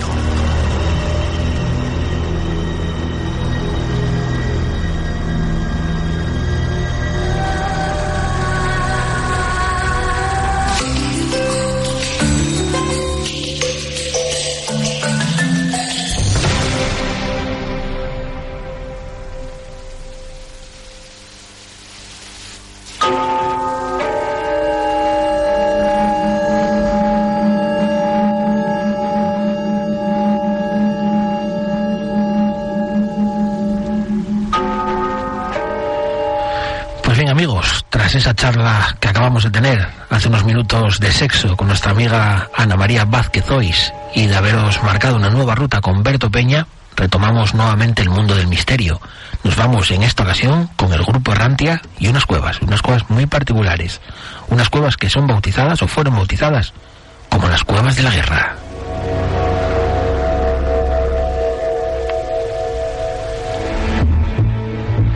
Bueno, como ya visteis desde el principio del programa, hoy estoy bien acompañado, ya que tengo por aquí conmigo, en este estudio número uno de Onda Gijón, a Juanín. Juanín, muy buenas noches otra vez. Hola, buenas noches, Bruno. Encantado de estar aquí contigo compartiendo esta noche.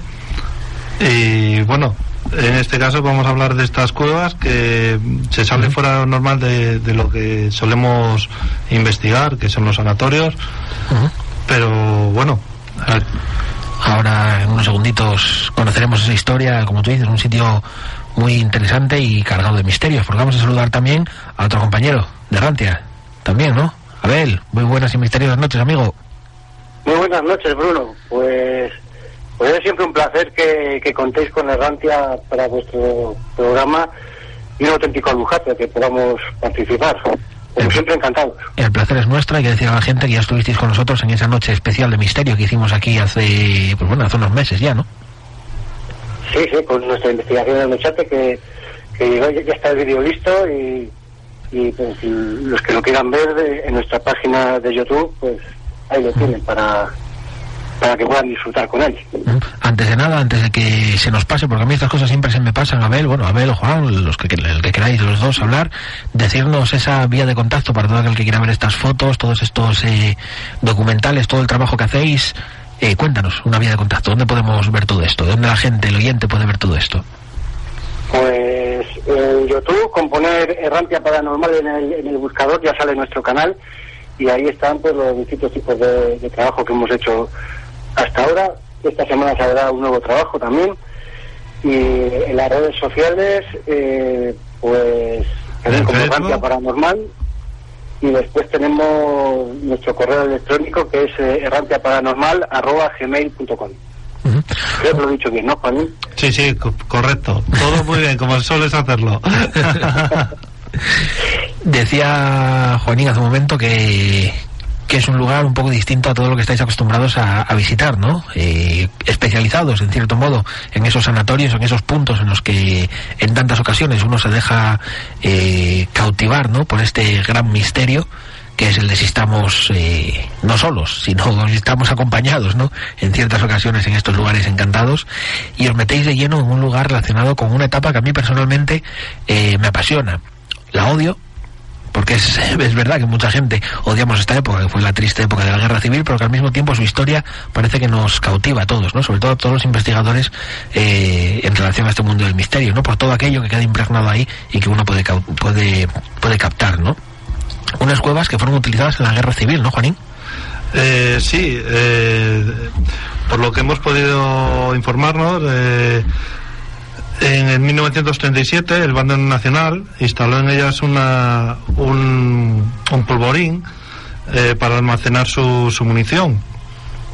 Eh, sus cavidades son espaciosas, eh, como se puede observar en los laterales del, o sea, hay una rampa, una rampa central que tiene a los lados un- uno- unas cavidades eh, que ahí era donde al- almacenaban la- Todo el material. los materiales.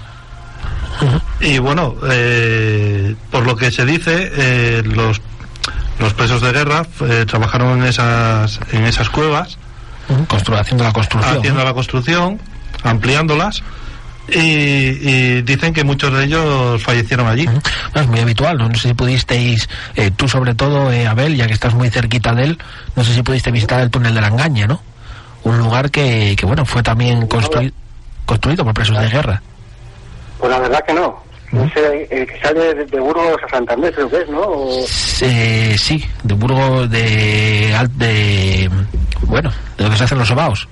Pues sí, Con los paseos. Sí, de, de la Vega del Paz. no, y, y sí, sí tenía intención de ir, lo que pasa que han dicho que eh, tenía, tenía información de que había una parte de que se, había- se había hundido ya Eh, y sí. que no se podía atravesar ya. Sí, bien, sal- Eh, bien salgas de la Vega del Paz o de, de la otra punta, eh, lo que es el centro del túnel está está caído, pero bueno, las construcciones y demás están todavía para, para ver y parte del túnel, eh, estamos hablando de que son 7 kilómetros de túnel, así que el punto medio eh, son 3 kilómetros y algo, es donde está caído. Entonces hay 3 kilómetros y pico para visitar que yo creo que ninguno de nosotros seremos capaces de recorrer. Aparte, bueno, eh, por la falta de luz y como está, es complicado recorrer entero, pero merece la pena visitarlo. Y es un, sitio que me recuerda un poco a este, ¿no? Porque fue también, eh, fue levantado por presos de guerra, que muchos de ellos, pues eh, lo que encontraron allí fue una tumba de hormigón prácticamente, ¿no? Porque fallecieron muchos, me imagino, al igual que en este lugar. Bueno, en lo que yo- en las informaciones que hemos que hemos ido encontrando por ahí, Bruno, eh, lo, lo ponen un poco como leyenda, ¿no? El que, el que esto fue construido por por presos de guerra. Pero claro, tú te pones a pensar un poco que en- en- estamos hablando del año 1937, en plena guerra civil, cuando eso es tomado por el, por el bando nacional de las tropas de Franco, ¿no? Y eso anteriormente eh, eran cuevas que pertenecían a una antigua a una antigua a una antigua mina de donde salieron piedras para, para la catedral de una cantera para lo que- de, de donde salieron piedras para la catedral de Burgos y para, para muchas otras construcciones. Sí, ¿no? unas cuevas naturales que, que se utilizaban las rocas de caliza de ellas para la, la construcción de la catedral. O sea que esas, esas cavidades, esas cuevas, eh, no fueron hechas eh, específicamente para albergar, para albergar esto, ¿no? Sino que fueron, Bueno, eso- fueron eso construyéndose. Ah, fue una cantera, de acuerdo. Fue tomado por las tropas nacionales y, bueno, el tema de los presos lo ponen como leyenda, pero una vez estás ahí y ves las construcciones que hay por dentro, eh, como decía mi compañero Juanín, las cuadras que hay a los lados del camino, todas numeradas, eh, eh, aquello se amplió, se, se amplió muchísimo más. Y te pones a pensar que en pleno año 37 eso yo no creo que lo harían las tropas nacionales ni una empresa de construcción de la época. De que todo se ha sabido para lo que estaban los presos de guerra, por desgracia, ¿no? En, en- aquella época. Aunque como yo personalmente, aunque lo pongan como leyenda, yo creo que, que en realidad sí fue construido por, por presos de, por los presos de guerra.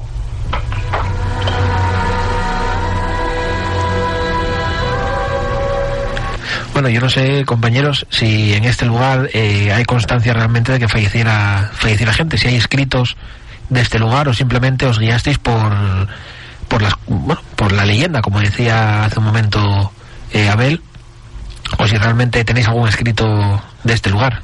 ¿Tenéis eh, escritos de este lugar Escritos, anteriores? escritos no hemos, mm, yo por lo menos no tengo información de ello. Es, nos guiamos por las leyendas y, y por la tradición oral, ¿no? Que al, fin, por la que al- tradición. que al fin y al cabo yo creo, eh, lo hablábamos hace un momento, tío Juan, que, que al fin y al cabo es algo que hay que recoger, ¿no? Y que, y que también presta, yo creo que es fundamental, que es el sentarte delante de un paisano y que te cuente todo esto, ¿no? Exacto. Y simplemente con estar allí ya eh, te cambia el- la forma de ver esas cuevas.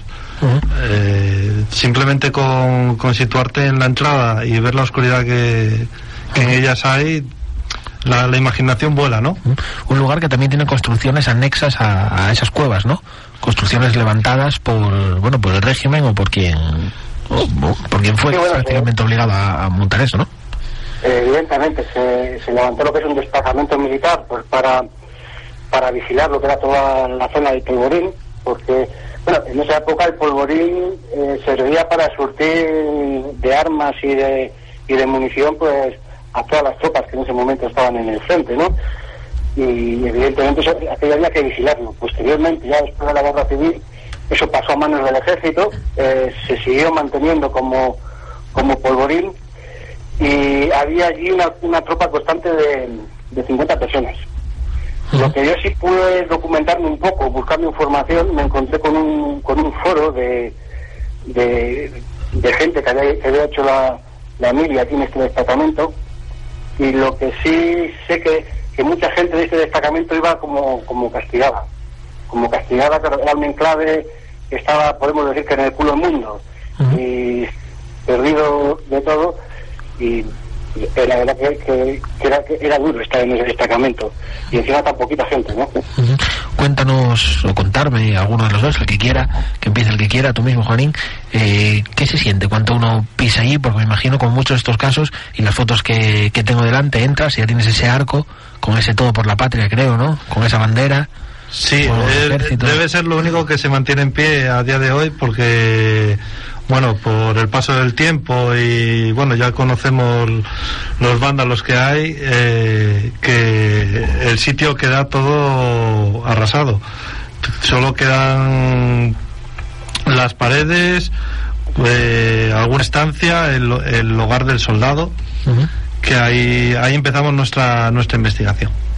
¿Qué se siente, Abel, cuando uno, cuando uno cruza este arco ya? La verdad que uno me imaginar lo que, lo que allí pudo suceder y, y meterse un poco en la piel de los que allí pudieron estar trabajando, los que allí pudieron perder la vida, de aquella tropa, de la vida tan dura ¿no? que tenía que ser de aquella tropa allí, allí perdidos, sin, sin civilización en los alrededores. Y, y, bueno, pues los sentimientos, pues como en casi todos los sitios donde vamos a investigar, siempre, no sé por qué será, pero siempre son tristes, ¿no? Imagino que será por, por la historia de, los sitios donde vamos, ¿no? Las, historias que siempre son lustuosas o, o siempre hay algo ahí que, pues, que te hace sentir esa, tristeza, ¿no? De, sí, y aparte, y aparte que, que el lugar solo ver montaña y no hay nada, no hay ningún pueblo alrededor, en, no sé, en unos kilómetros. No te sé decir la distancia exacta, pero, pero se pasaría mal. Eh, yo antes dije todo por la patria y no.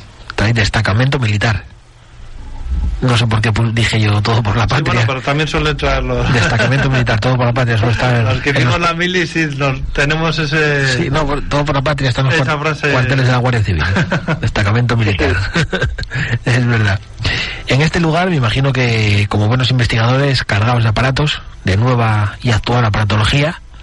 ¿Y cómo fue esa investigación? Contarme contarle a la gente. Bueno, más que contarme, contarle a la gente. Bueno, pues como, como, como solemos hacer en todas las investigaciones, empezamos haciendo un reconocimiento diurno, pues eh, haciendo un barrido fotográfico, haciendo mediciones de campos, mediciones de temperatura y pues como siempre intentando buscar los puntos que pueden ser peligrosos durante la noche, ¿no? Aunque las cuevas por narices de día de noche ahí tienen oscuridad total. Pero bueno, siempre haces una primera inclusión pues para buscar esos esos peligros y, ya sabiendo dónde están, pues por la noche entras a, investigar con más tranquilidad y, dedicándonos a, lo que es la, investigación, ¿no? y, la, y la investigación, lo que es la investigación, comenzamos, creo recordar, Juanín, que en el hogar del, del soldado, sí. Ahí haciendo la introducción tuvimos la primera sorpresa de, de la noche. ¿Qué os pasó? Contarnos. Bueno, está Víctor haciendo la introducción para nuestro vídeo y bueno, nosotros tenemos el REMPOD, que para el que no lo conozca es un aparatito que tiene unas luces con una antena que, que hace como una esfera de, una onda electromagnética. Todo lo que pasa por ahí se capta. Bueno, pues eh, nada más que dijo dos frases, dos palabras eh, saltó. Y hay que decir que este lugar, eh, tú lo acabas de decir hace unos segundos, es inconscientemente, ya dijiste que es un lugar en el que no hay población a muchos metros a la redonda. No hay población, y, te, puedo decir más. Eh, tendidos eléctricos, algo que desprende energía imposible. No hay, no hay nada, no hay nada. No hay electricidad, no hay nada por, por la zona. Es más, eh, en el vídeo, eh, cuando estuvimos revisando, se pueden ver golondrinas entrando y saliendo y ninguna de ellas hace saltar el, el detector. El detector. El ¿Qué más? Contarme.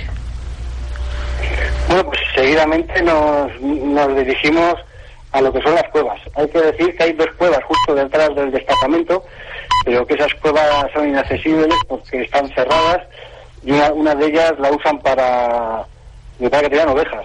Qué, ra- qué- salir raro, dentro. qué raro, ¿eh? Que aprovechen estos Sí, sí, sí. sitios que Así es como estropean. cons- conservamos, conservamos las cosas aquí en este país, ya sabes, Sí, bueno. a base de grafitis y corrales. Sí, sí, sí. señor. Y bueno, el momento de grafitis es, eh, en lo que son las cuevas eh, todavía se mantiene, no, no está, están libres de ellos. Pero bueno, es lo que lo que nos llamó la atención cuando estas cuevas fueron anunciadas a bombo y platillo por, por medios de comunicación. Fue lo primero que, que nos asaltó. Eh, pensar que, que eh, la gente fueran a disfrutarlas, pero no a, A estropearla. a estropearlas. ¿Qué más pasó en esa investigación, compañeros? Bueno, nos adentramos en, en la primera cueva. En la primera cueva hicimos eh, alguna prueba. En la primera cueva hay que decir que no tuvimos muchos resultados, quitando eh, un- una barrera láser que tenemos que saltó dos veces. Lo que pasa que no pudo ser recogido por las cámaras. Pero Juanín saltó dos veces mientras estábamos haciendo eh, las experimentaciones. Sí, y Y- también con el meter eh, obtuvimos algún pico de... Algún Sí, sustillo hemos tenido, sí. Ujú. Y creo también que captasteis imágenes. ¿Captasteis alguna imagen extraña? ¿O en este lugar? No, en, Imágenes yo creo que no salió nada, ¿no? No salió nada, no salió nada eh, sorpresa, con sorpresa, ningún fantasma, no... Todo fue muy tranquilo, por lo menos en la primera cueva.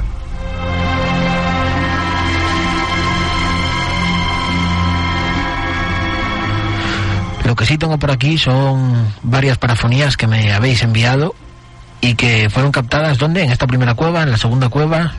¿De dónde En son? la segunda cueva, Bruno, hay que destacar que ha sido uno de los enclaves donde más inclusiones psicofónicas se recogieron, ¿verdad, Juanín? Lo que pasa que la mayoría prácticamente de, bueno, prácticamente no, de, clase C porque son inaudibles, pero eh, cuando analizamos el material yo creo que en, ca- en cada grabadora nos encontramos siete ocho inclusiones cada uno, ¿verdad?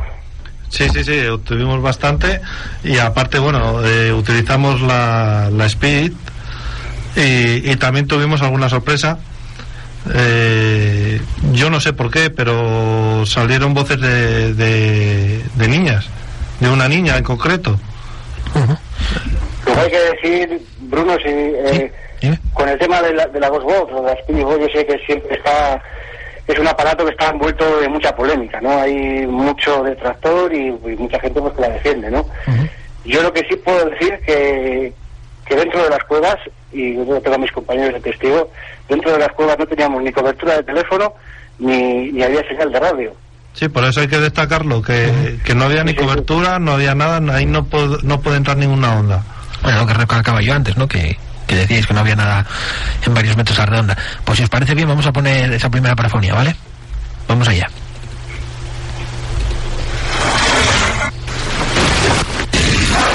Bueno, espera, que se acaban de volver todas locas. Me las traéis, encan- me las traéis encantadas, ¿no? Eso. me traéis estas parafonías encantadas. Bueno, no quieren. Vamos allá.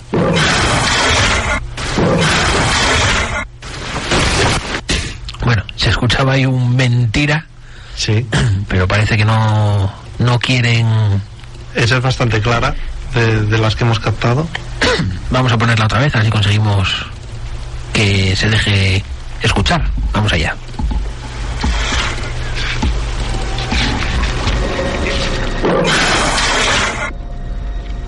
Bueno, ahí se escucha mentira.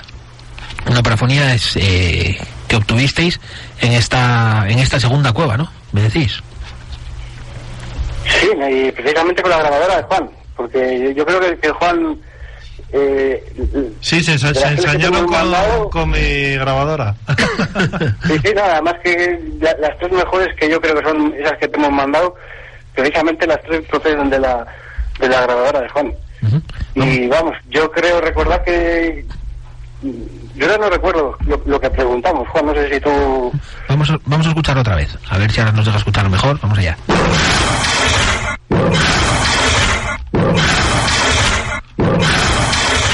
Pues ahí la tenemos, ahora sí. Ahora sí se dejó y sí. Mentira, parece decir. Qué curioso.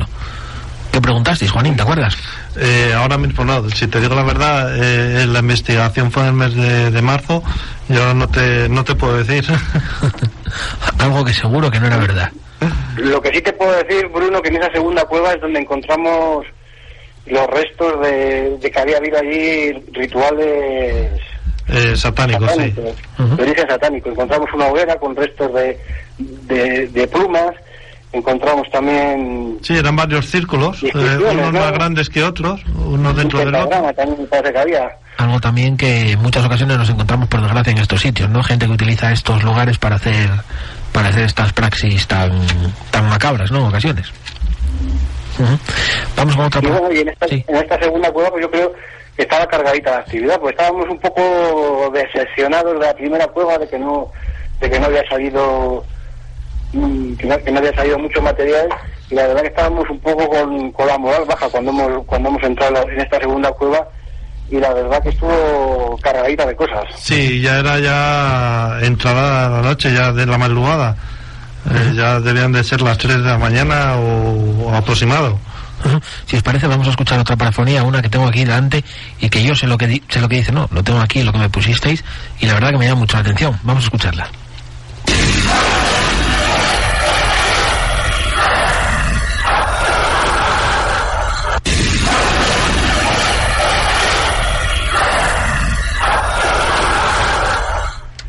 Cuéntanos, Juanín, ¿qué dice esta parafonía? Bueno, pues esta fue la que más rompederos de cabeza me dio, porque estuve 15 minutos eh, revisándola, no sabía ni lo que decía, pero, pero parece que, que, puede decir, eh, por fin me voy a morir aquí en mi morada. Vamos allá, vamos a escucharla otra vez.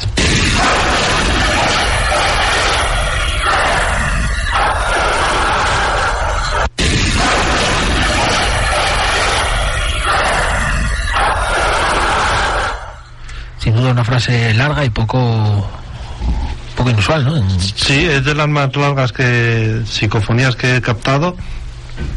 Y, y bueno, puedo decir que, que tanto como la de militar como esta fueron en, en el mismo en el mismo minuto. Fue todo en- entrelazado.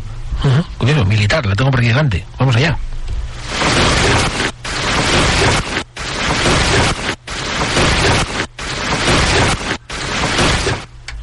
Tenemos, muy rápida, pero bueno, sí. Pero claro, sí. La he desvelado. Bueno, no, pasa nada. Para mí esta, esta segunda que has puesto, Bruno, para mí fue la, la mejor que, que captamos aquella noche, la de por, por lo, por lo larga que era, ¿no? Y por, por el contenido. Y, y sobre todo por eso, ¿no? Por, yo creo por la por la dimensión de la, de la, de la parafonía, ¿no? Que recuerda a grandes parafonías. Hace unos días teníamos, hablábamos de, de ese famoso caso de Diputación de Granada, ¿no? Esa parafonía tan larga que había, incluso las parafonías de, de Don Germán, ¿no? De Germán Argumosa también, son parafonías que mucha gente piensa que no que no son reales, ¿no? Que de alguna manera son son montajes, ¿no? Pero aquí, bueno, está claro una parafonía con eco dentro de ese de, eso- de esas fortificaciones y que se ve que, que, bueno, que está captada ahí, que realmente es algo algo que realmente ocurrió y que realmente captasteis, ¿no? Eh, Sí, sí, sí, sin ninguna duda. porque bueno, podemos decir, ahí estábamos seis personas y ninguna de ellas eh, yo creo que dijo esa, esa frase, que puede haber sido algún animal, pero bueno, algún ruido, pero tan largo, yo es lo que me eh, llega a dar que pensar. No, y cuando normalmente la- las inclusiones psicofónicas siempre suelen ser muy cortas, ¿no? De prácticamente una palabra, dos palabras. Y esta así tan larga que incluso dentro de ella entraba la palabra de militar, que estaba un poco más más alejada, debajo, debajo de mí, estaba un poquito más alejada de la Sí. frase, pero prácticamente la misma frase. Sí, ya, ya te digo, como bien dije, eh, en el mismo minuto, eh, primero se oye un chasquido, luego toda esa frase, por fin me voy a morir aquí en mi morada, y luego dicen militar. ¿Es un sitio que se puede desvelar al público? ¿O lo tenéis ahí por precaución Mm, No, pues mira, ha salido en cuarto milenio, yo creo que casi hemos coincidido en fechas. Yo este enclave eh, te puedo decir que lo conocimos a, a través de a través de un artículo que, que salió en Burgos Conecta eh, de un periodista que se llamaba Julio y que curiosamente cuando yo me estaba interesando por este caso me escribió él porque había visto el vídeo nuestro de, de General Varela y se había interesado también por hacer un artículo sobre el General Varela y me pasó y me estuvo pasando información que este mismo periodista después ha salido hablando con el de cuarto milenio en el, en el programa que hicieron también sobre sobre estas cuevas. Sí, y al margen de eso, bueno, yo, yo la... Yo di- diría a la gente que fuera a verlas, eh, no a nivel de, de investigación, sino porque merecen la pena, son dignas de ver. Ujú. ¿Dónde quedan? Contarnos. Pero está en Ontoria, el pueblo, el pueblo se llama Ontoria de la Cantera y está como a veintitantos, treinta kilómetros de, de Burgos, de Burgos capital. Y el que quiera pues acercarse a visitarlo, la verdad que, les va a encantar, ya no en plan investigación como dice mi compañero Juanín, sino, sino por, el- hecho de que, que aquello es digno de ver. Y muy cerquita de, de allí hay también un monasterio abandonado, que yo ahora no recuerdo el nombre, que está también como a unos 30 kilómetros, que también es digno de, de ir a ver. O sea, que, que, que quiera hacer esa ruta, pues mira, ya tiene para pasarse un domingo tranquilamente por ahí.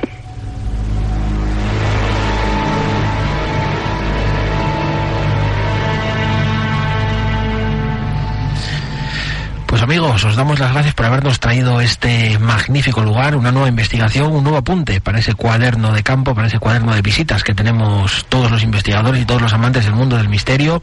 Y bueno, ya sabéis que aquí el tiempo siempre lo llevamos pegado a la espalda de mochila. Nos vamos quedando sin tiempo, amigos, pero de todos modos seguiremos muy de cerca todas esas investigaciones y todos esos lugares que visitáis. Y ya sabéis que aquí tenéis vuestra casa, Juanín, cerquita nuestra. Estamos cuando quieras, al lado, aquí ya sabes, ya cuando sabes quieras. que es un placer contar con vosotros. Y tú lo mismo, Abel, cuando quieras ya sabes que por aquí te puedes pasar, cuando quieras, investigaciones conjuntas, lo que quieras, amigo. Muchas gracias, Bruno. Eh, esas investigaciones conjuntas hay que empezar a trabajarlas. Y si me permites un, un inciso, aprovechar la oportunidad que, que nos das de salir en la radio, pues para felicitar a, a nuestro compañero Ángel, que ha sido su cumpleaños esta semana. Y bueno, pues qué mejor manera de felicitarle que por aquí, ¿no? Y, Pues, y felicidades. aparte, bueno, eh, eh, saludar también a nuestro compañero Víctor, que bueno, ha estado unos meses en el dique seco por, por una investigación que metió la pata, nunca mejor Mejor dicho, dicho, ¿no? y Le llamamos el cojo de Rantia. eso, eso. El cojo errante. Y bueno, y a todos los que visitan nuestra página, nuestros vídeos, yo en particular a mi familia y, y como no, a, a nuestras mujeres que, que nos apoyan. Que nos aguantan, ¿eh? Exacto. pues a todos muchas gracias. Abel, muchas gracias, amigo. Un abrazo, compañeros. Un abrazo.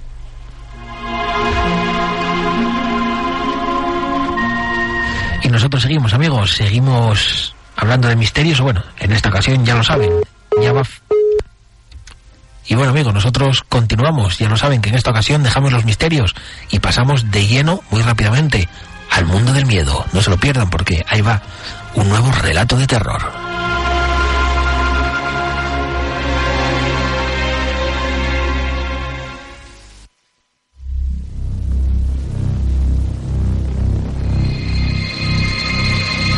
La historia que vais a conocer hoy me la contó un buen amigo mío hace mucho tiempo. Aunque los hechos que en ella se relatan sucedieron hace apenas diez minutos. Pero, ¿cómo es posible que alguien me contara hace 20 años lo que acaba de suceder hace unos minutos? Extraño, ¿verdad? Tendréis que esperar al final para comprender tan enigmática cuestión. Aunque pensándolo bien, no sé si realmente esta historia tiene final.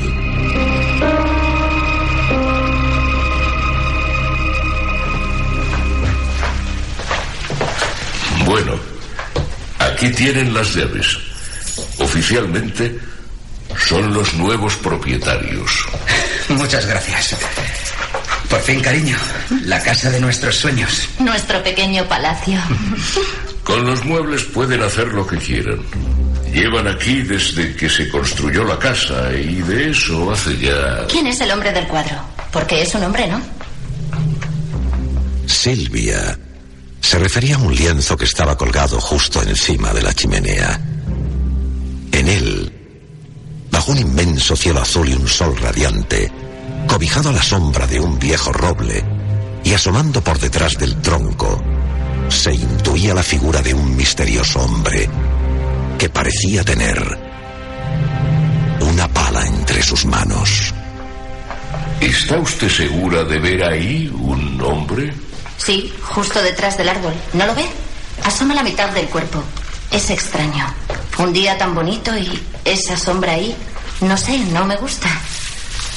Como les he dicho, pueden hacer lo que quieran con el mobiliario, incluido el cuadro. Cariño, deja de mirarlo. Si no te gusta, lo quitamos y ya está. En fin, yo les dejo. Ya ha oscurecido y parece que habrá tormenta. Venga, le acompaño.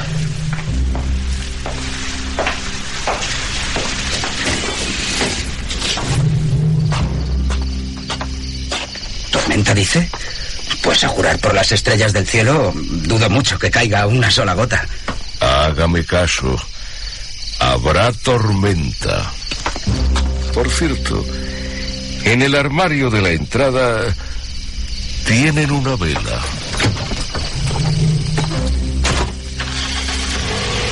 El casero, montado en su coche, salió de la finca atravesando la oxidada puerta de la entrada, perdiéndose lentamente en la oscuridad de la noche. ¿Una vela? ¿Y para qué quiero yo una vela? ¡Qué personaje! Fran, que así se llamaba uno de los nuevos inquilinos, volvió al salón, donde Silvia, su mujer, Cielo, aún sigues con el cuadro. ¿Qué más da si hay un tío o no? Ahora tenemos algo que celebrar, ¿no crees? Mm, Hay algo que... ¿De verdad que no ves nada? Se acabó. Yo no veo nada y tú vas a dejar de verlo. justo en ese momento, se fue la luz en toda la casa. No, no lo he hecho a posta, te lo juro. Pues dime qué hacemos ahora. En el armario de la entrada tienen una vela. Eh, espera aquí, enseguida vuelvo. El joven recordó entonces las palabras del casero y un tanto extrañado, pensando que quizás se trataba de una curiosa casualidad, caminó a tientas entre los muebles tapados por polvorientas sábanas en busca de la vela. Vamos a ver. El mueble de la entrada, el mueble de la entrada. Pues debe ser este, porque solo hay uno. ¿Qué pasa? ¿Te quieres abrir? La madre que. Y la maldita llave. No era capaz de abrirlo. Mientras buscaba la llave en un pequeño aparador, la puerta del armario se abrió sola. ¿Pero qué? En el interior, como colocada para ser vista, una única vela. Si cabe más contrariado, cogió la vela y la encendió. Al llegar al salón, Cariño, Silvia no estaba. cariño, ¿dónde estás? No obtuvo respuesta alguna. Iluminado por la leve y temblorosa luz de la vela, aquel salón parecía haberse convertido en una improvisada sala de baile donde las sombras danzaban unas con otras al compás de un sobrecogedor silencio. Oye, Silvia, como broma ya vale. Has estado muy graciosa, ¿sabes? Me ha parecido oír algo en la planta superior. Una vez más, las palabras de Fran encontraban una inmediata e inquietante respuesta. ¿Qué haces allá arriba? Quería creer que aquel golpe lo había provocado su mujer, que habría tropezado con algo al intentar esconderse para continuar con la broma. Pero en su interior, Fran sabía que eso era poco probable. A Silvia no le gustaban ese tipo de bromas y era lo suficientemente miedosa como para aventurarse en la oscuridad de una casa que apenas conocía. Su marido ascendió por las escaleras sin perder la vista al frente. Cada segundo que pasaba era una prueba más de que algo extraño estaba sucediendo. Con la respiración contenida, desde arriba, casi de reojo, le pareció ver algo que cruzaba por el hall. Ha sido una sombra, solo una sombra. Quizás un efecto óptico provocado por la luz de la vela proyectada sobre los barrotes de la barandilla. O quizás alguien más estaba allí con él y con su mujer. Tranquilízate. Respira hondo. Respira hondo. Silvia, esto ya no tiene gracia. Un ruido extraño venía del salón. Algo parecía ser arrastrado. Tirón a tirón. Lentamente. ¿Estás ahí? ¿Silvia?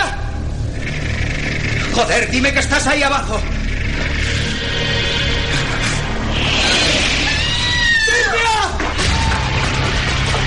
Bajó a toda prisa por las escaleras.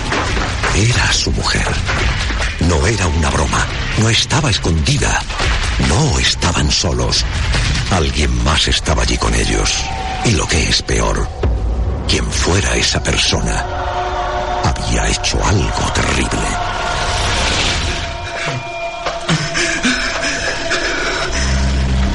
Silvia.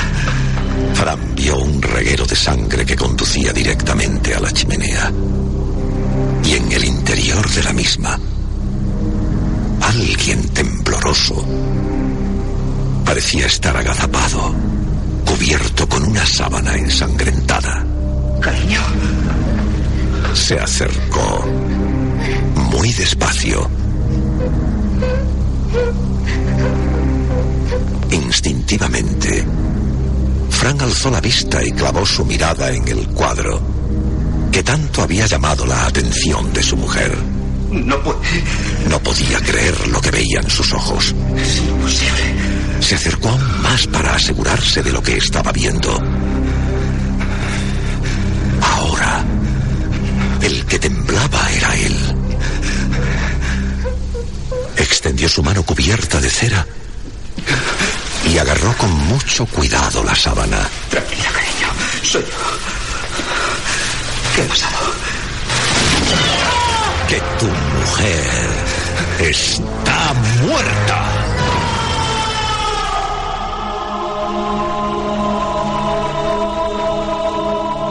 Sí, querido Fran. Tu mujer está muerta, al igual que tú. Y ha sido un auténtico placer hacerlo con mis propias manos. ¿Recordáis el cuadro? Ya sabéis, cielo azul, un roble y una extraña sombra que parecía ser un hombre con una pala. Pues bien, parece ser que ha sufrido ligeros cambios. No puede. Normal, el pobre muchacho no daba crédito. Es imposible. Ese cielo se había cubierto de nubes negras, destellantes relámpagos que iluminaban el viejo árbol, zarandeado de uno al otro lado por la fuerza del viento y la lluvia.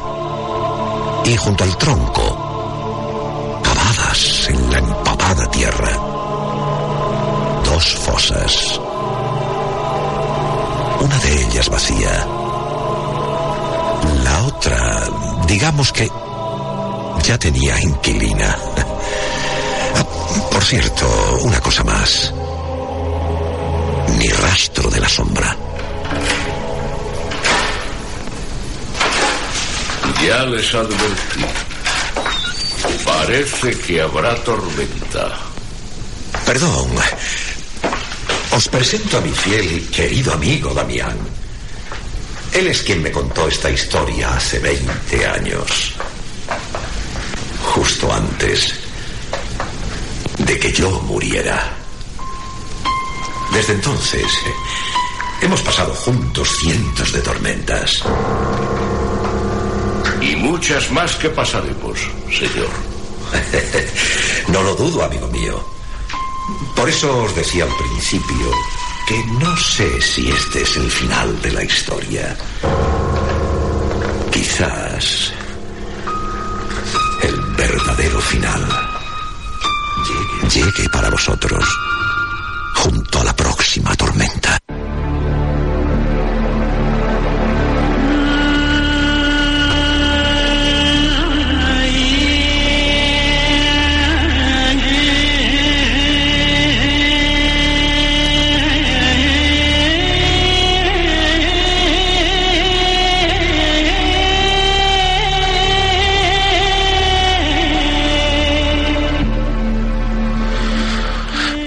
no sé si la moral habrá cambiado o no habrá cambiado.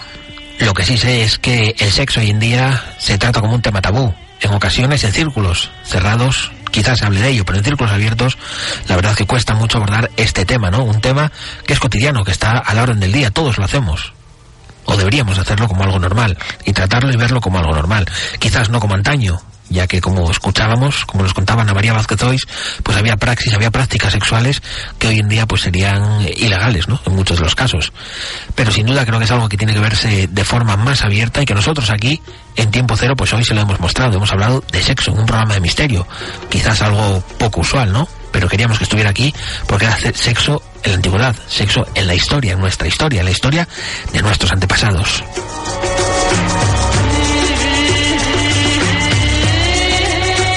quizás muchos que nos están escuchando se estarán ruborizando, ¿no? Os habrán ruborizado cuando escucharon ya la simple palabra sexo al comienzo del programa. Pero sin duda sé que se quedaron ahí y que hoy, ahora mismo, hoy en día, saben un poquito más de lo que es el sexo y sobre todo de lo que fue. Así que por todos ellos, muchas gracias, muchas gracias porque de eso se trata, de eso se trata tiempo cero, de que la gente aprenda y aprenda con nosotros y con los verdaderos grandes profesionales del mundo del misterio y también de la historia.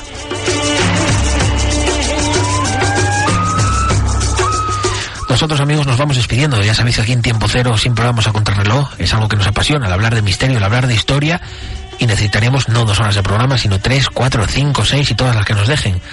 Así que nos vamos despidiendo de todo el equipo, ya saben, de Salvador Rebollo, que no ha podido estar aquí, de Jesús Daniel Castro, Tanner Desser, de Berto Peña, de Carlos Campillo y de un servidor Bruno Rodríguez, les damos las gracias, les damos las gracias por estar ahí un sábado más.